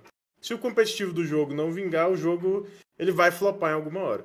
Então, assim, é... eu acho que um spec bom, ele ele acaba chamando mais atenção para o jogo, né? Porque o jogo é bonito, porque mostra, né? Como o jogo é bonito, mostra todos os detalhes. Então, assim, no New State eu senti essa falta, mas claro, o New State é novo, muito novo, né? E não tem um cenário competitivo. Então, por isso que eu senti essa falta. Mas o jogo em si ele é muito promissor, sabe? Eu acho que se, se rolar o investimento, ele vinga sim. É, só não pode demorar muito, porque assim, a, todos os outros jogos vão evoluindo também, né, com o passar do tempo. Então o New State tem que dar esse gás aí, se quiser focar de, de hypar e puxar um cenário competitivo forte, puxar uma premiação boa, puxar um presencial, e aí sim eu acho que o jogo embala e, e vai para frente, sabe? Mas é igual eu falei, o jogo é querendo ou não, ele é novo, então ainda tem muita coisa para ser acrescentada ali. E aí, RL, o que, que você acha sobre essa esse belo e comentário sobre o nosso querido New State. Exato, é como a gente falou, né? Tive alguns convidados aqui que falaram que testou o New State e não foi muito pra frente por causa que não se adaptou ali, pelo ser um pouco diferente ao PUBG Mobile, mas tem uma é, na questão de no começo as casuais tem muito bot. Isso. É um jogo como o próprio Repulsor falou, é, é uma coisa que está muito no começo, tá muito no alfa. Então, essa, esse lance da sala, ele inclusive, tipo, não tem aquela complexidade que tem já a sala do PUBG Mobile, ou às vezes é, a sala privada do próprio PUBG de PC, então é algo muito mais evoluído, né? Então vamos ver mais para frente como é que vai ser essa questão de. Porque a gente vê que ali o FPP que predomina, né? E gente, é até minha pergunta pro, pro repulsor. Temos até alguns, algumas pessoas aqui que vêm aqui na live e falam assim: ó, ah, eu prefiro FPP por causa disso, prefiro TPP por causa disso. Você, repulsor, o que você prefere, FPP ou TPP e por quê? Sim. Cara, eu acho que pro, pro casualzinho ali, para divertir, o, o, TPP é melhor, sabe? É, é para divertir. Eu acho que não tem que ter estresse no TPP, ou no, no casual. E eu acho que a terceira pessoa lá é bem, é bem melhor. Mas pro competitivo, na minha opinião, é primeira pessoa, sabe? Eu acho que é muito. É, quando você tá atrás uma parede, você consegue ver do lado de fora sem ter que dar cara, facilita muito a vida, né? Principalmente muito. quem tá defendendo. Então, assim, eu acho que o competitivo tinha que voltar a ser primeira pessoa. Vamos tomar. Eles prometeram que, que esse ano teríamos, né? O campeonato primeira pessoa. Não sei se vai ter mesmo. Mas eu espero que sim, porque eu acho que a primeira pessoa ele acaba mostrando um pouquinho mais do que o player tem para apresentar em relação à habilidade, sabe? É uma imersão diferente, cara, né? É, você dá a cara para ter que atirar e correr o risco de tomar uma bala na volta, ao, ao invés de ter que sempre dar predict, né? Dar o pré-fire. Então, assim, é complicado, porque, pô, a primeira pessoa, ele atrapalha, mas ele é mais legal de, de, de, de ver, de jogar. De ver. De assistir. É. Exato. Esse, isso é um belíssimo corte, RL Caster. Isso é um belíssimo corte. Eu sei que você gosta né, da FPP, né? Isso é um belíssimo. Não, mas eu vou te falar que eu, eu, eu joguei com os amigos meus esses dias, passei raiva. Porque os poucos BR que a gente entrou, achou na Play estavam jogando igual os árabes, né? Tudo duro, dentro de casa, intocado. Porque o, olha, olha a estratégia do árabe, repulsor. Você passa no prédio da escola, um faz barulho. Aí tu fala, tem um cara aqui, vamos subir. Quando tu sobe, tem um, tem um árabe em cada canto do, do, do, do cômodo. Cravado ali, te esperando. Tipo, ou oh, não, ou oh, não, é, é isso. E os BR estavam fazendo isso. Eu até, é, tipo assim, debati, né, com o cara. Eu falei, meu irmão, pra gente jogar assim, vamos jogar TPP, pô. É, é, vamos jogar TPP. Os próprios BR estão estragando o nosso modo, que eu falo que é o meu modo, que é o meu modo favorito. Para mim, uhum. o FPP deveria sobressair em campeonato, porque é ali que, como você falou, o player mostra de verdade a habilidade dele, né? Ele cheirar uma parede aqui não quer dizer que ele é melhor do que ou pior do que ninguém. Nada contra quem gosta, eu jogo TPP. Ontem, inclusive, mandar um abraço até pro Leguito, leg, que eu tava leg, lá na live do Leguito. Eu e o RL a gente ia fazer a Master, uma White Party da Master League, mas infelizmente foi cancelada a gente não foi. Mas eu prefiro o FPP. Eu acho que, como o próprio Repulsor falou, dá muito mais. É, dá muito mais emoção, energia, né? Emoção. É, é, é, porque são estilos de jogo completamente diferentes, né? É, igual você falou, não que um seja de que o terceira pessoa torne um player menos habilidoso que o outro, mas o, o, na hora de que você sabe que o player não consegue ver o outro chegando sem dar a cara, pô, isso aí muda muito o jogo, sabe? Num ruchadão ali, e por exemplo, tá vindo um carro, tá, um carro tá ruxando na sua casa. No, te, no, terceira pessoa, você não precisa dar a cara para ver isso, né? Você só gira um pouquinho a câmera ali, você tá vendo o carro vindo. E você pode já abrir a mira em cima do cara com tranquilidade. Na primeira pessoa, não. Na primeira pessoa, você não tá vendo o carro, você só tá escutando. Se você der a cara, pode ter o cara de suporte lá atrás, só cravadinho naquele pixel, que você nem vai saber que ele existe. Você vai dar cara e vai cair. Então isso aí dificulta muito o jogo. Eu gosto de quando o jogo é difícil, sabe? Sim. Não, e não falando que o terceira pessoa é mais fácil, mas o, o, o primeira pessoa dificulta a vida do player. E eu gosto de ver isso. Eu gosto que o player que joga hoje no competitivo, ele tem que passar essas dificuldades, sabe? E tomara que volte o primeira pessoa, cara, porque a gente vai ver muita gente chorando aí, viu? E vai, vai. ver muita gente chorando. Vai. É, vai ser um bom. FPP presencial então, RL, vagabundo ia sair dali direto pro psicólogo. É, com certeza. Tem que fazer aquela consulta. Ô. Diegão, manda a sua próxima pergunta pro Repulsor. Vamos entrar no assunto dos primeiros campeonatos que ele narrou. E aí, logo em seguida, a gente ia falar de Master League também. O Rap, fala pra gente aí seus primeiros campeonatos, sua trajetória no PUBG Mobile. É, qual foi o primeiro campeonato que você narrou e com qual, quais pessoas você trabalhou? Foi ali pela Level Up, ali com a narração do próprio PMCO, PMPL? Conta pra gente. Olha, eu nunca narrei PMCO, pra falar a verdade. Nunca. Foi o único campeonato que eu nunca narrei. Mas a, a de, de oficial, oficial mesmo, assim, de, de, de, né, de sair em todos os canais oficiais de PUBG Mobile e tudo mais, foi a PMPL, né? Eu narrei direto. Season 2 2020. Isso, exatamente. Então, esse foi meu primeiro. Agora, assim, onde eu comecei. Aí, onde eu comecei na New Clan, né? Lá com o Pericles. Sim. Agora o nome do campeonato eu não vou lembrar. Mas de oficial foi a PMPL. E aí depois todo mundo já conhece, né? Masters, aí já, na, já narrei a Razor Invitational, aí já narrei um monte de coisa. Mas de oficial mesmo foi a PMPL. Eu comecei lá, né? Então. Mas agora, de comunidade, ixi, já foi tantos, cara. Vários. Muitos, eu não tenho nem, nem como lembrar de todos. Narrou nossa Loops, né? Como é que era a emoção de narrar aquela Loops, Repulsor? Cara, o Brasil inteiro torcia para aquela Loops. Aquela Loops ali era diferenciada, viu? Eu acho que é porque assim, a gente compara, claro, né, as equipes de hoje em dia, mas a gente tem que lembrar que naquela época o estilo de jogo era completamente diferente. E naquela época, cara, eu, eu fico brincando, brincando não, né, porque eu acho que é uma realidade, de muita gente sabe disso, que aquela Loops ali tinha a chance de ser top 1, sabe? Naquela época, né, obviamente, vamos, não, não gosto de comparar o estilo de jogo daquela época para cá, porque tudo evoluiu muito. Mas não, se vê época... no vídeo, o Federal ainda joga... tava duro. É, meio duro, exatamente. sabe? Ninguém jogava fazendo zigue-zague, não, não tinha isso, sabe? Então, assim, naquela época, aquela Loops tinha total é, capacidade de ser top 1. Hoje o estilo muda muito. Nós temos equipes brasileiras fortíssimas no cenário. E eu não vou ficar assustado se uma dessas for top 1, tá? Então, é, temos aí grandes é, dificuldades pela frente com equipes ali, né? As, os filipinos jogam demais, os, né, chineses jogam ridiculamente bem, mas eu acho que as equipes brasileiras hoje em dia têm total e plena capacidade de, de, de voar, de estar assim lá no topo de tabela. E é isso que eu gosto de ver, cara. Eu gosto de ver essa competitividade entre regiões, porque nem sempre o meta de uma região é o meta de outra região. Porque vamos colocar aqui no, que está próximo a gente, né? Norte América e Sul América. O, os jogadores norte-americanos eles gostam muito de confrontar dentro do gás. Né? Enquanto brasileiro, ou no caso sul-americano no geral, né? Porque tem Latam também, é, gosta de, de sair do gás. Então, assim, às vezes, quando você vai assistir algo que tem as duas regiões, você vê, é nítido, sabe? E é muito legal isso, porque o, a equipe brasileira que nunca jogou contra aquele estilo de jogo tem que se adaptar em, em poucas quedas, porque senão você vai ser prejudicado, você não vai conseguir ali é, se, adaptar, se desempenhar bem dentro da partida, exatamente. Então, assim, a primeira partida você sofre, a segunda você sofre um pouco menos. Se na terceira você não adaptou, normalmente você não fica no topo de tabela, sabe?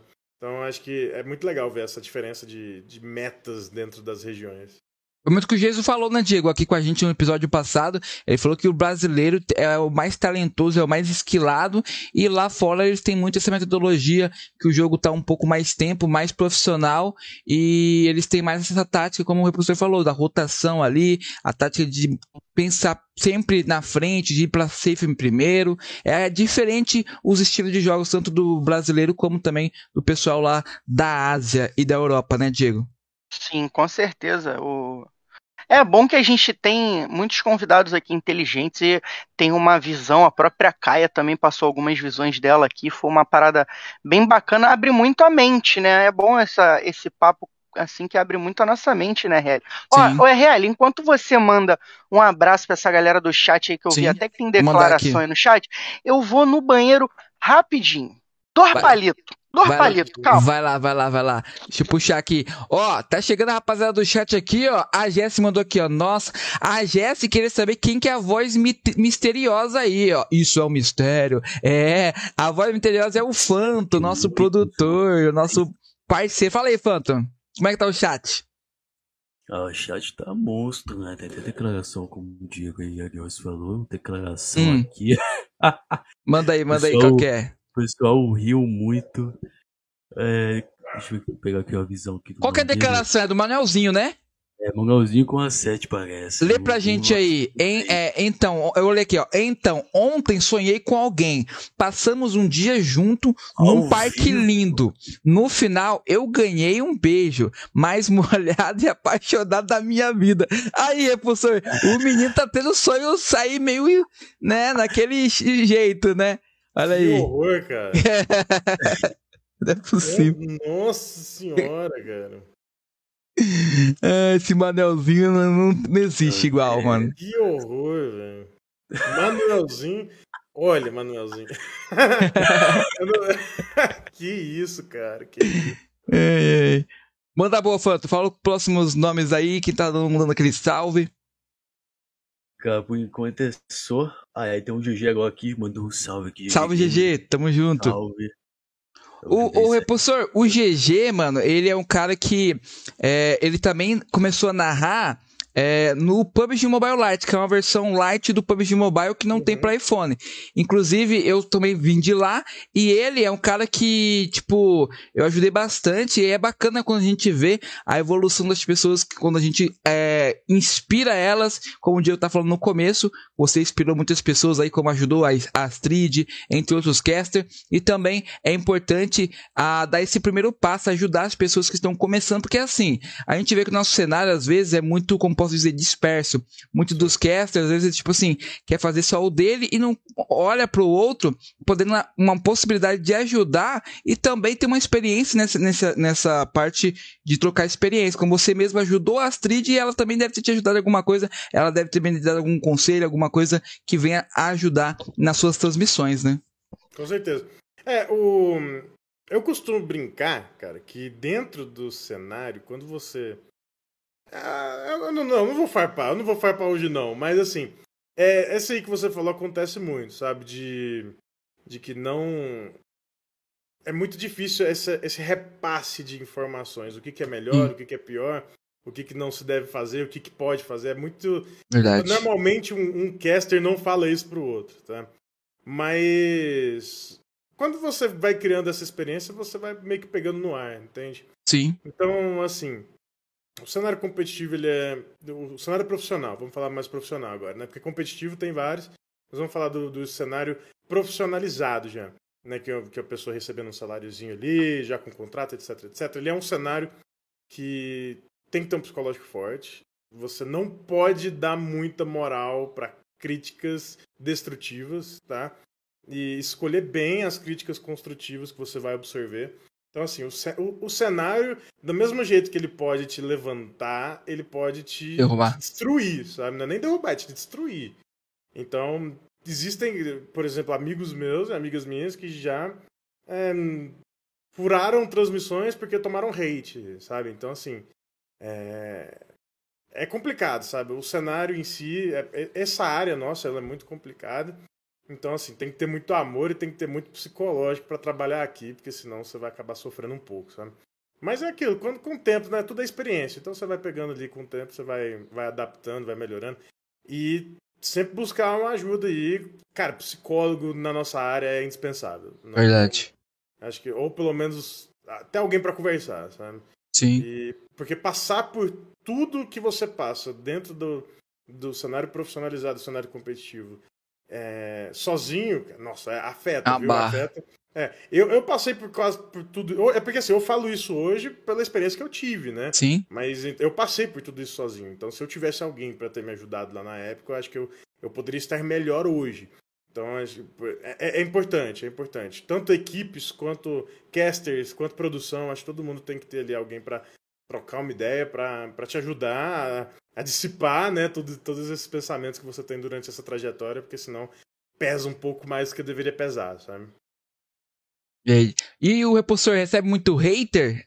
Já passou bastante nas transmissões oficiais haters pra ti. A gente vê o próprio o, o Petar, né? Tava tendo um hate, um pessoal hateando ali na live. É, e falou assim: ah, que não sei o que, que não sei o que. Aí agora, tipo assim, tem muita pessoa que hateava ele antes, agora gosta do cara, entendeu? Porque é, conheceu ele melhor. Isso que às vezes a pessoa não tem, repulsor. É igual uma comida. Você vai comer, vai achar ruim no começo, mas se você comer com um temperinho diferente, pode pode ser que ela seja boa, entendeu? Exatamente. Olha, o hate, eu, para falar a verdade, eu nunca tomei hate.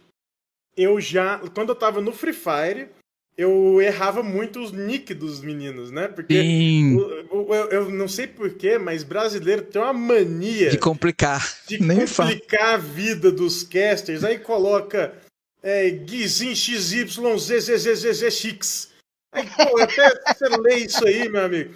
Não, Aí tinha um. Então, assim, às vezes eu errava os nicks dos jogadores. Então no Free Fire não foi hate, mas foi o pessoal me corrigindo, sabe? Tipo, ó, oh, o nick desse cara se fala assim. Aí escrevia como é que. Né? Eu, eu gosto de ler o chat, eu via. Então, eu, é, eu já tive comentários, por exemplo, ah, o cara narra bem, mas não entende muito do jogo. De fato, né, no início do jogo dele, do Free Fire, eu fui meio na loucura. Eu, eu fui pra. Que eu, eu, é, o pessoal tem a mania de falar que os jogos são iguais, né? E Pô, se, se, tem uma coisa que os jogos não são, são é iguais. iguais tá? verdade. Então, assim. É... Então, eu, eu sei narrar, mas eu não sabia a mecânica do jogo, né? Então já tive comentários tipo esse, tipo, ah, o cara narra bem, mas não entende muito do jogo. Aí foi quando eu comecei a jogar mais o jogo, a estudar e tal, aí melhorou e acabou o hate. Ah, o cara não tá falando o nome certo dos jogadores. Então, tipo, quando tinha um nome muito difícil de ler, eu falava, mano, como é que fala o nome desse cara aqui? Que eu não vou falar, não. Senão nunca vou falar o nome dele. Aí o pessoal ia e me mandava um áudio de como que falava o nome dele, sabe? Então, são coisas que você vai pegando. É igual eu falei, você vai pegando no ar, sabe? Quando você vai se adaptando um pouquinho mais ali a, a essa trajetória, você vai aprendendo a fazer algumas coisas que evitem esse hate. O, em relação ao Petar, eu já trabalhei com o Petar uma vez só, né? No no, no PM, não sei se foi na WL, agora não lembro, cara, faz tanto tempo que eu não lembro mais. Mas eu. Nosso contato era bem pouco, foi mais pela narração mesmo. Ele narra junto com o Vespa e eu narrava junto com o Pio. Então, quando eles estavam, nós não estávamos, e quando nós estávamos, eles não estavam. Então, o contato foi muito pouco. Não tem nada contra. E é isso, fica cada um do seu cantinho, sabe? A gente trabalha junto quando precisa. Mas hum, o, o, a grande maioria do, do hate inicial que o Petar teve também foi quando houve essa troca de casters, né? Porque sai eu e Pio, entra Petar e Vespa. E o pessoal não estava adaptado ao estilo de narração do Petar. Então, a, o, o, hate que o Petar tomou. O pessoal estranha, no... né? É, o pessoal estranha. O hate que o pessoal. É, igual eu tomei um hatezinho quando o Rio saiu e eu entrei. Né? Exato. Quando, quando, o Rio saiu e eu entrei, eu também tomei esse hatezinho inicial. Então, normalmente o hate que a gente toma em qualquer cenário de, de, de esporte é mais pelo estilo, né, que você não está tão acostumado assim. Então, hoje o pessoal, já conhecendo o Petar a narração do Petar há algum tempo, o pessoal já parou o hate, né? Ou se Sim. existe é muito pouco. Então, é mais pela questão adaptativa mesmo, é, é acostumar, né? E, pô, o Petar tá na, na segue a carreira. Brabíssimo. Anos e anos e anos e anos. Eu acompanhava o Petar quando ele fazia live, sei lá, de, de, Nem lembro que jogo que ele fazia. Sei que eu sigo o Petar há um, anos aqui na Twitch. Então, o pessoal do PUBG não estava acostumado, tomou aquele hatezinho, mas agora já era, agora tudo, tudo segue bem. É isso aí, Diego. Ó, eu quero saber o seguinte. Já que o Repulsor é um cara mais sentimental, né? Mais naquela. Ele rola aquela dramaturgia. Quero saber qual foi o momento de maior dificuldade do nosso querido Repulsor e como ele fez para sair dessa, desse, dessa, dessa dificuldade que, que surgiu. Você fala de qual dificuldade? Na vida mesmo, Na vida. no geral. Cara, eu acho que o mais difícil de tudo foi ter que ficar em São Paulo. Acho que essa aí foi o mais pesado, sabe? Acho que não teve nada tão pesado quanto a, a nova adaptação, adaptar estar em São Paulo. Isso foi mais difícil. Mas em agora o cenário, todos os cenários que eu que eu passei por me abraçaram bastante, sabe? Tanto que eu, eu narrei uma vez só o Wild Rift, o pessoal do Wild Rift me chama até hoje para narrar. Eu narrei uma vez só Valorant, o pessoal me chama até hoje para narrar. E a Call of Duty eu fidelizei uma galerinha legal. Por sinal, acho que vai ter um eventinho de Call of Duty aí logo mais. Não, não, não me falaram o nome, não falaram nada, mas vai ter. PUBG Free Fire foram, são os, os dois que eu mais faço presença, né? Então, não tive dificuldades em passar por esses cenários, porque o pessoal sempre me abraçou muito. O que eu tive mais dificuldade mesmo foi quando eu mudei para fazer os presenciais. E aí sair de perto dos amigos, né? Sair de perto da família, mesmo que o contato com a família não seja tanto, ainda existia. É, teve a, a, esposa teve que voltar para Goiás, eu tive que falar, ela teve que voltar porque ela teve que trabalhar e eu também. Então, isso aí foi difícil. Mas tirando isso, foi bem tranquilo, cara. É, eu tive. O, o Mirfoy também me ajudou bastante, sabe? Eu acho que. É, cara, são, são quase 5 mil pessoas no meu Discord, sabe? Então, era sempre conversando com alguém, sempre trocando uma ideia. Conheci muita gente. Conheci os donos da Nash Store, eles jogando comigo. Conheci. Cara, conheci tanta gente. Então, assim, acabou que ajudou muito esses contatos com, com a galera, tá ligado? Trai, né? Muito bom. É importante. Dá distraída, né, Repulsão? Ah, com é. certeza. É, é RL, ó. Eu quero saber, assim, antes da gente ir para aquele quadro que eu gosto muito, né? Que a gente vai falar já já pro, pro querido Repulsor. O Phantom tá aí ainda? Sim. Ô, Phantom, fala pra gente aí da, da Phantom Store aí. Já tem a data pro pré-lançamento da, da coleção da Phantom Store? Cara, ainda não. Mas já temos já compras antecipadas já. Quem quiser já comprar, pode comprar antecipado. Então passa tem... pra galera aí onde eles acessam pra, pra poder ver lá a coleção, compra antecipada. Galera, vocês podem estar seguindo a Fanta Story no Instagram. Quer ficar por dentro de todo assunto, pode estar seguindo a Fanta Studio, que é minha agência, ou pode estar seguindo a Fanta Story, que é a marca da roupa, tá? É só estar tá, tá escrevendo lá na busca Fanta Story e a primeira que aparecer lá com o PS bonito que tá aparecendo na tela aí. É isso aí. Pra vocês acessar aí no site é só escrever www.phantomstory.com. Pode estar indo lá, lá já tem com os modelos. É só deixar uma observação aqui, Diegão, posso? Aham, uhum, claro, você que manda, tá maluco? Gente, infelizmente, o nosso fornecedor ele não atende a uma coleção que, meu Deus, muita gente tava querendo que era da Font Studio. Uma coleção braba demais, com uma blusa, uma camiseta linda que até eu que tenho. Infelizmente ele não atende e eu vou ter que mudar o design dessas camisetas. Mas não fico triste que essas camisetas vão fazer uma, um redesign e vai ficar um show de bola. Vai show... ficar perfect, linda. Vai, vai, ter tamanho monstro? Pra... Opa! mais que isso, à vontade. É. Ó, rapaziada, pra quem quer saber mais sobre a Phantom Story, segue aí. É um dos. O Phantom, o nosso querido produtor e um dos nossos patrocinadores, né? Então ele que vocês estão ouvindo essa voz, a gente toma esporra ouvindo essa voz, né? De vez em quando É. a gente toma uma chamadinha. Ah, ele é o nosso MD chefe, ele que fala: É isso aí, Peque, meu, meu crocodilo, vou levar meu crocodilo pro Lava Jato. Então, rapaziada, quer saber mais da Phantom Story? Acessa o Instagram lá da Phantom Story, do Phantom Studios também, se você quiser contratar os serviços dele. O cara tá maluco, RL. É o cara brabo. é brabo, rapaz. Brabo demais. E ó, RL, o que, que vamos ter agora? Fala, fã. Vamos. Pode falar, Fanto. Não, só falei vai brincando. Pode continuar aí, gente. Ah, tá. Ô, ô, antes da, do quadro mais esperto, mais brabo e mais aí assediado que o pessoal mais curte, uma pergunta aqui pro repulsor do chat. Foi até da Jess, ou não foi do Christian. Não é uma pergunta, é uma afirmação. Repulsor, como está o Harry Potter? Conta pra gente aí. Como tá o Harry Potter? Cada barba, né? Como está o Harry? A pessoa fica me Ele que é comparando o- ao Hagrid, O Hagrid. né? né? Pode banir ele aí, por favor. Vou mandar aqui. Banido. Ainda bem que é o Hagrid, né? Porque tem tanto personagem ruim, pelo menos botaram um personagem bom, né? Bom. é isso, é isso. Botaram É, um mas brabo o, logo. O, o Hagrid, ele é, eu gosto de ser comparado a ele. Não, não, não, tem, não vejo problemas. Ele é brabo demais. Ele é Não, bravo. tem, tem gente que às vezes não gosta, né? O- te- a gente tem um, teve um convidado que passou aqui que botaram um, um apelido nele que eu e a RL a gente é, curtia muito, a RL até curte, você não curte muito, que era rodar kit lá em San Roque. O- Eu curto. o- é, o, o, o nosso querido convidado falou, pô, eu não, não acho legal não. Até porque o cara é brabo no frente, na sniper, o cara é brabíssimo, mas a galera, ele ficou, tipo, ah, o dono de San Roque, ele que, que, que é o nosso querido Paralyze, mandar até um beijo pra ele aí. Tá, teve, foi um dos nossos convidados aqui, mas Paralyze, você é um ícone do kit. Você, você é, modificou, é, revolucionou San Roque. Diegão, Eu- chama eu o quadro. Chama o quadro aí, brabíssimo.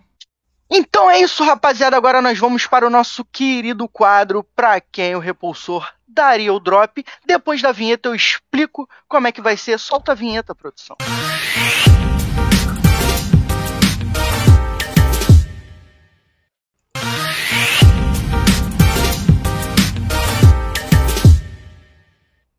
Tá contigo. Você tá, tá maluco? Estamos de volta. Ó, você tá maluco? Pega essa vinheta braba, rapaziada. Ó, o nosso quadro querido repulsor funciona da seguinte forma. Pra quem você daria o drop, sim ou não e por quê? A gente vai falar alguns nomes, né? E esses nomes, ah, você daria o drop para o Diego Ariose, que sou eu que vos falo. Você falaria, claro, daria o drop para ele, pois é um cara muito bonito, charmoso, atraente. É, então daria o drop pra ele. Aí você pode falar ainda assim, ó, ó, daria o drop pra ele porque ele é bom de sniper. É o top 1, top 1 global, daria o drop pra ele. Então, Ok. é, Manda aí, Diego, primeiro nome. tá indo. RL, vamos para o primeiro nome aí. É, porque só tem nome pesado em RL. Caraca. Pode mandar, pode ficar à vontade. Cadê o RL? RL, RL, acho que o RL, o RL me abandonou. Tudo bem, então. Ele foi embora. Ele falou, ah, cansei daqui. É, não, não sei. vou dar o Aí. drop pra ninguém. Não, não Pra quero dar o ninguém. drop pra ninguém. Larguei aqui a vinheta e ralei, então vou falar o primeiro nome, que é o nosso querido Pio Três Vezes. Pio três vezes, com certeza. Com certeza. Depende. Ele, ele vai estar no, no mesmo time que eu. Da, o- olha, se a gente estivesse jogando junto, eu daria o drop se ele garantisse que ia matar alguém, viu? Dentro do jogo, claro. Mas tu confia pra ele pra matar alguém no. É melhor na Olha, narração, né? É- Olha, é melhor. Eu Olha, daria o drop pela amizade, viu? Mas não, não pela habilidade. Segura meu capa 2 e meu colete aqui, É, deixa eu pegar o 3 pra dar uma garantida. Ó, É, nossa-. Nossa querida gringa, daria o drop pra ela sim ou não e por quê? Ah, sim, não, com certeza. Eu acho que. que também pela amizade, né? Mais do, do que pela habilidade, com certeza. Mas eu acho que esses dois nomes aí não, não tem nem como. Eu imagino que o terceiro nome que vai vir vai ser Astrid. E vai, pode dar drop também. Acho que esses três nomes aí dentro do cenário, acho que não, não tem nem como não, não acontecer. Tá? É, ô Repulsor, a gente conversou aqui com a Kai, a gente tava falando do cenário feminino. Por que que nesse, nesse mundo que a gente vive, né, é, que eu considero os games eles revolucionários. É muito inclusivo. A gente vê o próprio Kevin que a gente teve aqui como convidado também, né, que só tem um braço jogando com um braço, fazendo as lives, jogando até dentro do competitivo e tal, que é um jogadoraço. Joguei muito, morri muito para ele no FPP. É, por que, que a gente vê um cenário feminino ainda tão longe do que ele pode nos proporcionar que, né, tem muita coisa boa para nos proporcionar dentro das gamesplays. Cara, eu acho que assim, o, o cenário feminino, ele. O pessoal pode até falar que não, mas sim, ele é muito afetado é, pelo, pela dificuldade de uma mulher tem que. Cara, é ridículo, sabe? Se você. Normalmente ali no, no, quando tem cal aberta, se você se uma menina fala, já os caras já começam a encher o saco, sabe? E, e cara, isso estressa, velho. Isso estressa, é chato. Às vezes a pessoa não tem mais vontade de jogar por causa desse estresse, sabe? Então. É, o cenário feminino sim é afetado, tá? E, e o, o, no caso, as jogadoras, não o cenário feminino. As jogadoras sim são afetadas. O cenário feminino tá aí, para evitar que isso ocorra, sabe? Para criar um ambiente que as meninas possam jogar com, com mais tranquilidade, sem aquele receio de serem é, pressionadas, né? Só por, por, por, por ser mulher. Ser mulher, literalmente. Então, né, que cria-se essa, é, essa bobeira, né? De que a mulher não tem espaço em jogos online. Eu acho isso ridículo.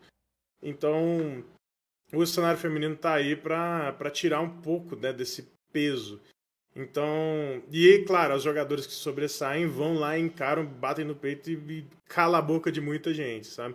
E, então, o cenário feminino sim tem que existir para criar esse ambiente para é, mulheres que não estão tão adequadas ali, adequadas não, adaptadas, né, a, a sentir essa pressão de só de falar, e aí, rapaziada, tudo, tudo bem? Já ser pressionado, falar, ah, aí, tem mulher no jogo, aí, passou, passou WhatsApp, passou Insta, nossa, como é, sabe? Isso é chato, cara, isso é, é chato. É chato. Chato, chato, chato. Então, o ambiente, o cenário feminino é feito para esse ambiente ser um pouco mais, mais jogável aí, né? Não ter essa pressão por trás. E, cara, o cenário feminino abriu as portas para muita gente, tá? Pode parecer que não, mas abriu as portas para muita gente. Eu acompanho as meninas aí há muito tempo. Tem nomes aí que eu vou me lembrar agora. A, a Gatenha, por exemplo. A Gatenha, cara, jogava demais de sniper, sabe? Demais. Botava um sniper na mão dela ali pra você ver. A bicha virava um monstro. Então, assim. É... E saiu do cenário feminino, sabe? É, tipo, temos várias outras que eu não vou ficar citando nomes lá pra não. Ah, de destaque a gente pode falar Gringa, Leona, Astrid, Júlia, Pauli. É, Pauli. A gente tem muita gente bacana no cenário feminino, né? E eu acho que tem espaço para todo mundo, então falta só um pouco de, de ajuda. Vamos pro próximo nome aqui, Bora, que, é o, nome, que é o Isaac. Isaac. É o Isaac. O que, que você tem a dizer sobre Isaac. o Isaac? Daria ou não oh. drop para o nosso querido Isaac? Eu fiquei chateado com o Isaac aí, que ele deu uma sumida, né? Ele evaporou do mapa e não queria mais dar, dar, dar atenção pros amigos. Olha aí. Então, eu só dou metade do drop pra ele. Metadinha. Mas... Mas o Isaac, pô, o Isaac aí, ele é um, um, outro, um dos outros casters aí que eu lancei para o cenário. E tivemos uma certa dificuldade de trabalhar ali com o Isaac. No caso, ele, né? Se, ele, ele, ele foi um dos casters que sofreu um pouquinho de hate por conta mais do sotaque, para você ter uma noção. Né? Uhum. Então o pessoal criticava muito o sotaque do Isaac e eu já mandava, falava para ele, falava, mano, se eu fosse eu mandava todo mundo calar a boca, porque Hoje, um dos, dos maiores narradores, pelo menos eu considero um dos melhores narradores aqui do cenário brasileiro, que é o Murilo Show, o sotaque dele é muito forte. Exato. Então, assim, eu acho que o sotaque tem sim que existir, ele não tem que deixar de ser uma identidade da pessoa só porque tá, tá sendo criticada e é aquela questão de costume, né? Então, o Isaac, ele evoluiu muito nesses últimos anos, nesses últimos meses, né? Vamos falar meses para trás aí, porque Pô, o cara. O setup do cara melhorou, o, o, sabe, tudo melhorou. Então, consequentemente, ele evoluiu e a narração dele tá bem melhor. Né? E ele parou de tomar essas críticas aí que o pessoal já adaptou a esse estilo diferente de narração. E eu acho que ele, e ele já me perguntou, por sinal, né? Olha pra você ver, o tanto que o cenário é maldoso às vezes, né? Ele me perguntou se ele, se ele tinha que parar com sotaque. E eu falei, não, cara, você tá maluco, velho. Identidade, não tem como mudar. Não, é, não faça isso nunca na sua vida. Então, assim, é, tem que ter um amigo pra apoiar, velho. tem que ter um amigo pra apoiar e apoiar de maneira certa, sabe? Sim. Salve É. pro Isaac aí, ó. Tamo junto. Tamo vou, junto, Vou lançar dois, Diegão. Rep, o, pro repulsor aí. Vespa e Petar, essa dupla aí, ó. Cara, Vespa.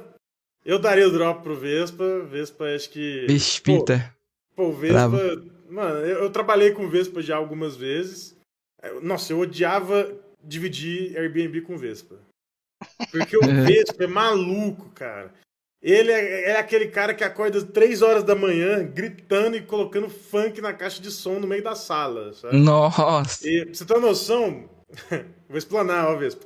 Olha aí. O. Vespa, ele, ele literalmente ele pendurou na porta do banheiro, quebrou a porta do banheiro e escondeu o pedaço quebrado do, da, Que isso? o Vespa é maluco, mas daria o drop sim pra ele, porque o cara é muito gente boa. Já, ele ele tá, investe bastante em NFT, então a gente já trocou altas ideias sobre isso.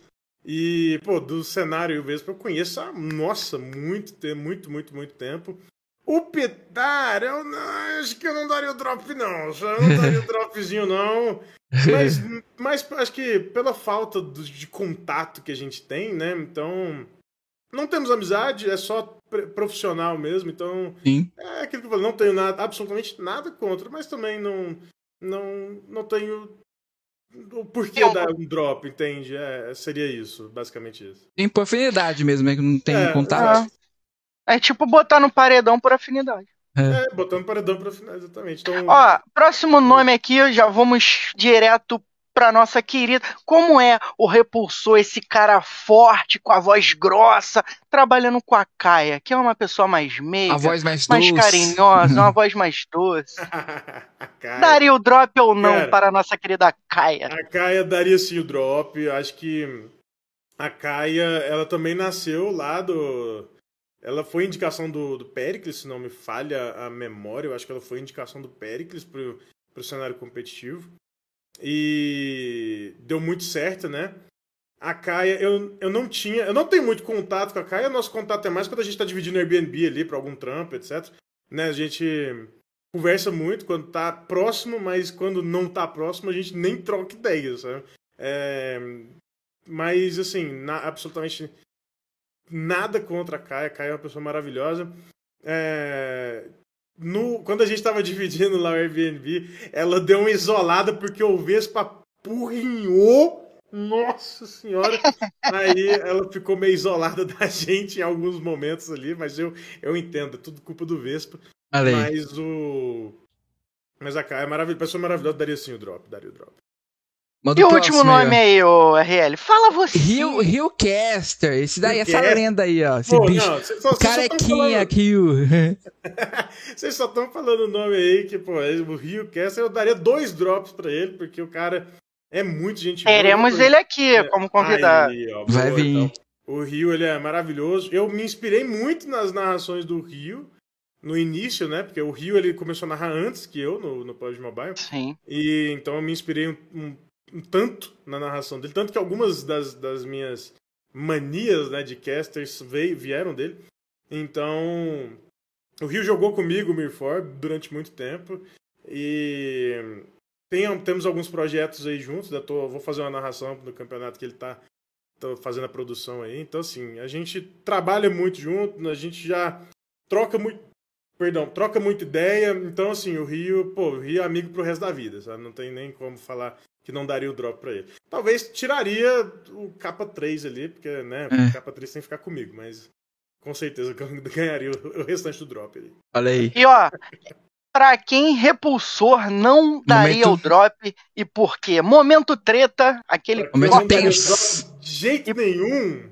É, e por quê? Cara, difícil essa, hein? Deixa eu pensar, velho. Pra quem eu não daria o drop de Relógio na tela, produção, contando. Tic-tac, tic-tac. Deixa eu ver. Já sei, eu sei pra quem eu não daria drop de jeito nenhum. Quem? Então manda. Manda o brabo. Damásio. Que... Por? Por que não Por daria quê? o drop para Damásio? Damásio, nosso querido CEO da Inf, né? não daria o drop pra ele, porque é o seguinte, uma vez eu pedi um uniforme da Influence Age pra ele, Hum. E ele falou assim, pô, Ripsur, muito difícil te mandar o uniforme, né, e tal. Eu falei, pô, mas por que, cara? Manda aí, eu já tenho... Tem de tantos, tem da Alpha 7, tem da Irmãos Metralha, tem da Loops, tem da, da Rise, manda, só faltando da Influence Rage, pô. Ele, pô, mas pra fazer um uniforme pra você, eu tenho que gastar três uniformes, velho. E ele não mandou, tá? E ele não mandou. Então, não daria o drop por causa disso. Damásio desumilde. Mas é só por isso mesmo, porque o Damas é maravilhoso, pô, o cara me ajudou pra caramba já. Então, tamo junto, mas sem drop pra você.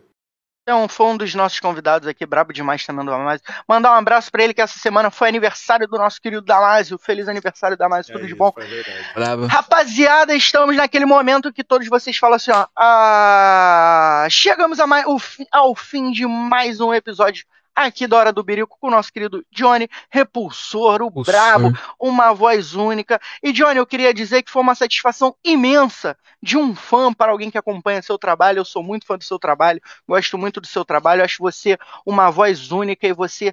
Toda vez que eu vejo aquele vídeo da Loops, ainda arrepia os nossos Arrepia. corações ver você narrando. Então, muito obrigado pela sua participação de coração, que você continue crescendo, que esse seja um degrau só que você tenha subido na Incogame. Veremos, alçaremos voos maiores e quem sabe um dia não possamos trabalhar juntos, que, né, nós, nós que começamos no cenário assim, bem depois de vocês, né, o nosso, os nossos objetivos são trabalhar com as pessoas que a gente acompanha, que somos fãs. Então, de um fã para, para uma pessoa que é meu ídolo, né? Um dos meus ídolos. Queria dizer muito obrigado. Espero que você tenha um excelente final de semana e te desejo todo o sucesso do mundo pra você. E é isso. É isso, não, pô, obrigado, que isso, cara. Eu fico até emocionado de escutar. Muita gente vem e fala, sabe? O pessoal acha que eu fico mentindo quando eu falo que, que fico emocionado, mas eu fico mesmo, é porque é, legal ver que, que, que o cenário apoia tanto, que meu nome corre aí, né? Que o pessoal lembra de mim mesmo não estando tão ativo assim no cenário hoje em Sim. dia. Então, mais por causa de convites mesmo, né? Mas o. Pô, é, é bom demais ter, ter essa galera fidelizada. E, é- e sempre que eu for chamado aí pra fazer trampo, é, vou entregar o melhor possível, cara. Sem- nunca vou descer o padrão. É RL, suas considerações finais para o nosso querido repulsor. É isso aí, galera. Episódio 23 chegando ao fim. Agradecer ao Johnny, ao Repulsor, por ser esse cara gente boa, gente fina e tá aí com a gente participando. Vamos liberar ele aí pra almoçar, comer alguma Vamos. coisa, porque já tá com, ali, com o estômago varado, aquela, aquele ronco, né? E o Repulsor. É, Repulsor aí, uma ótima noite pra você, um ótimo final de semana e que mais pra frente, futuramente, você venha voltar aí, contar mais da sua carreira, mais dos seus feitos. Muito obrigado por estar Quem participando sabe com a no gente. próximo será no presencial. É, Olha então. aí. E tá Olha também aí inspirando muito da- é, de nós, né, que tá começando aí como caster. E é nóis, Repulsor, obrigadão mesmo pela participação. E valeu, galera, tamo junto. Valeu, Ó, Rap. só lembrando que o nosso próximo convidado aqui é o CEO da Não Tem Pause, tá, rapaziada? Eduardo Olha aí. É, Eduardo Sonego, o brabo da Não Tem Pausa. Então, pra você que é fã da Não Tem Pausa, segunda-feira às 20 horas, estaremos aqui, eu, meu querido RL Caixa, nesse mesmo banco, dessa mesma praça, né? Que não é a Uhum. praça nossa, mas é o nosso querido Hora do Birico. É isso. RL Caixa, muito obrigado. Repulsor, muito obrigado. Então, RL, com aquela voz única do nosso cenário de PUBG Mobile. Não, vamos fazer o melhor? Repulsor, com aquela voz única do nosso cenário de PUBG Mobile, finalize o nosso Vamos podcast. finalizar então. Rapaziada, muito obrigado aí todo mundo que né, compareceu esse podcast maravilhoso. Hora do Birico. Cara, eu acho que faltam. é, falta entretenimento no nosso cenário, tá? E vocês entregando isso aqui é, é- é muito bom. Isso aí já é algo que eu falo com muita gente, que faltam conteúdos diferentes do que campeonato, campeonato, campeonato, Verdade. campeonato, né? Então, o que sei que vocês estão fazendo é maravilhoso. E aquele, aquele estilo narração, então, muito obrigado, rapaziada, todo mundo que acompanhou. Ó, fica aí, então, às 20 horas, segunda-feira, é isso? Segunda-feira. 20 então, segunda-feira, às 20 horas, estaremos todos aqui nesse mesmo canal para acompanhar a Hora do Mirico. Valeu e é nóis! Valeu, galerinha. Tamo Valeu, galera. junto. Tamo junto.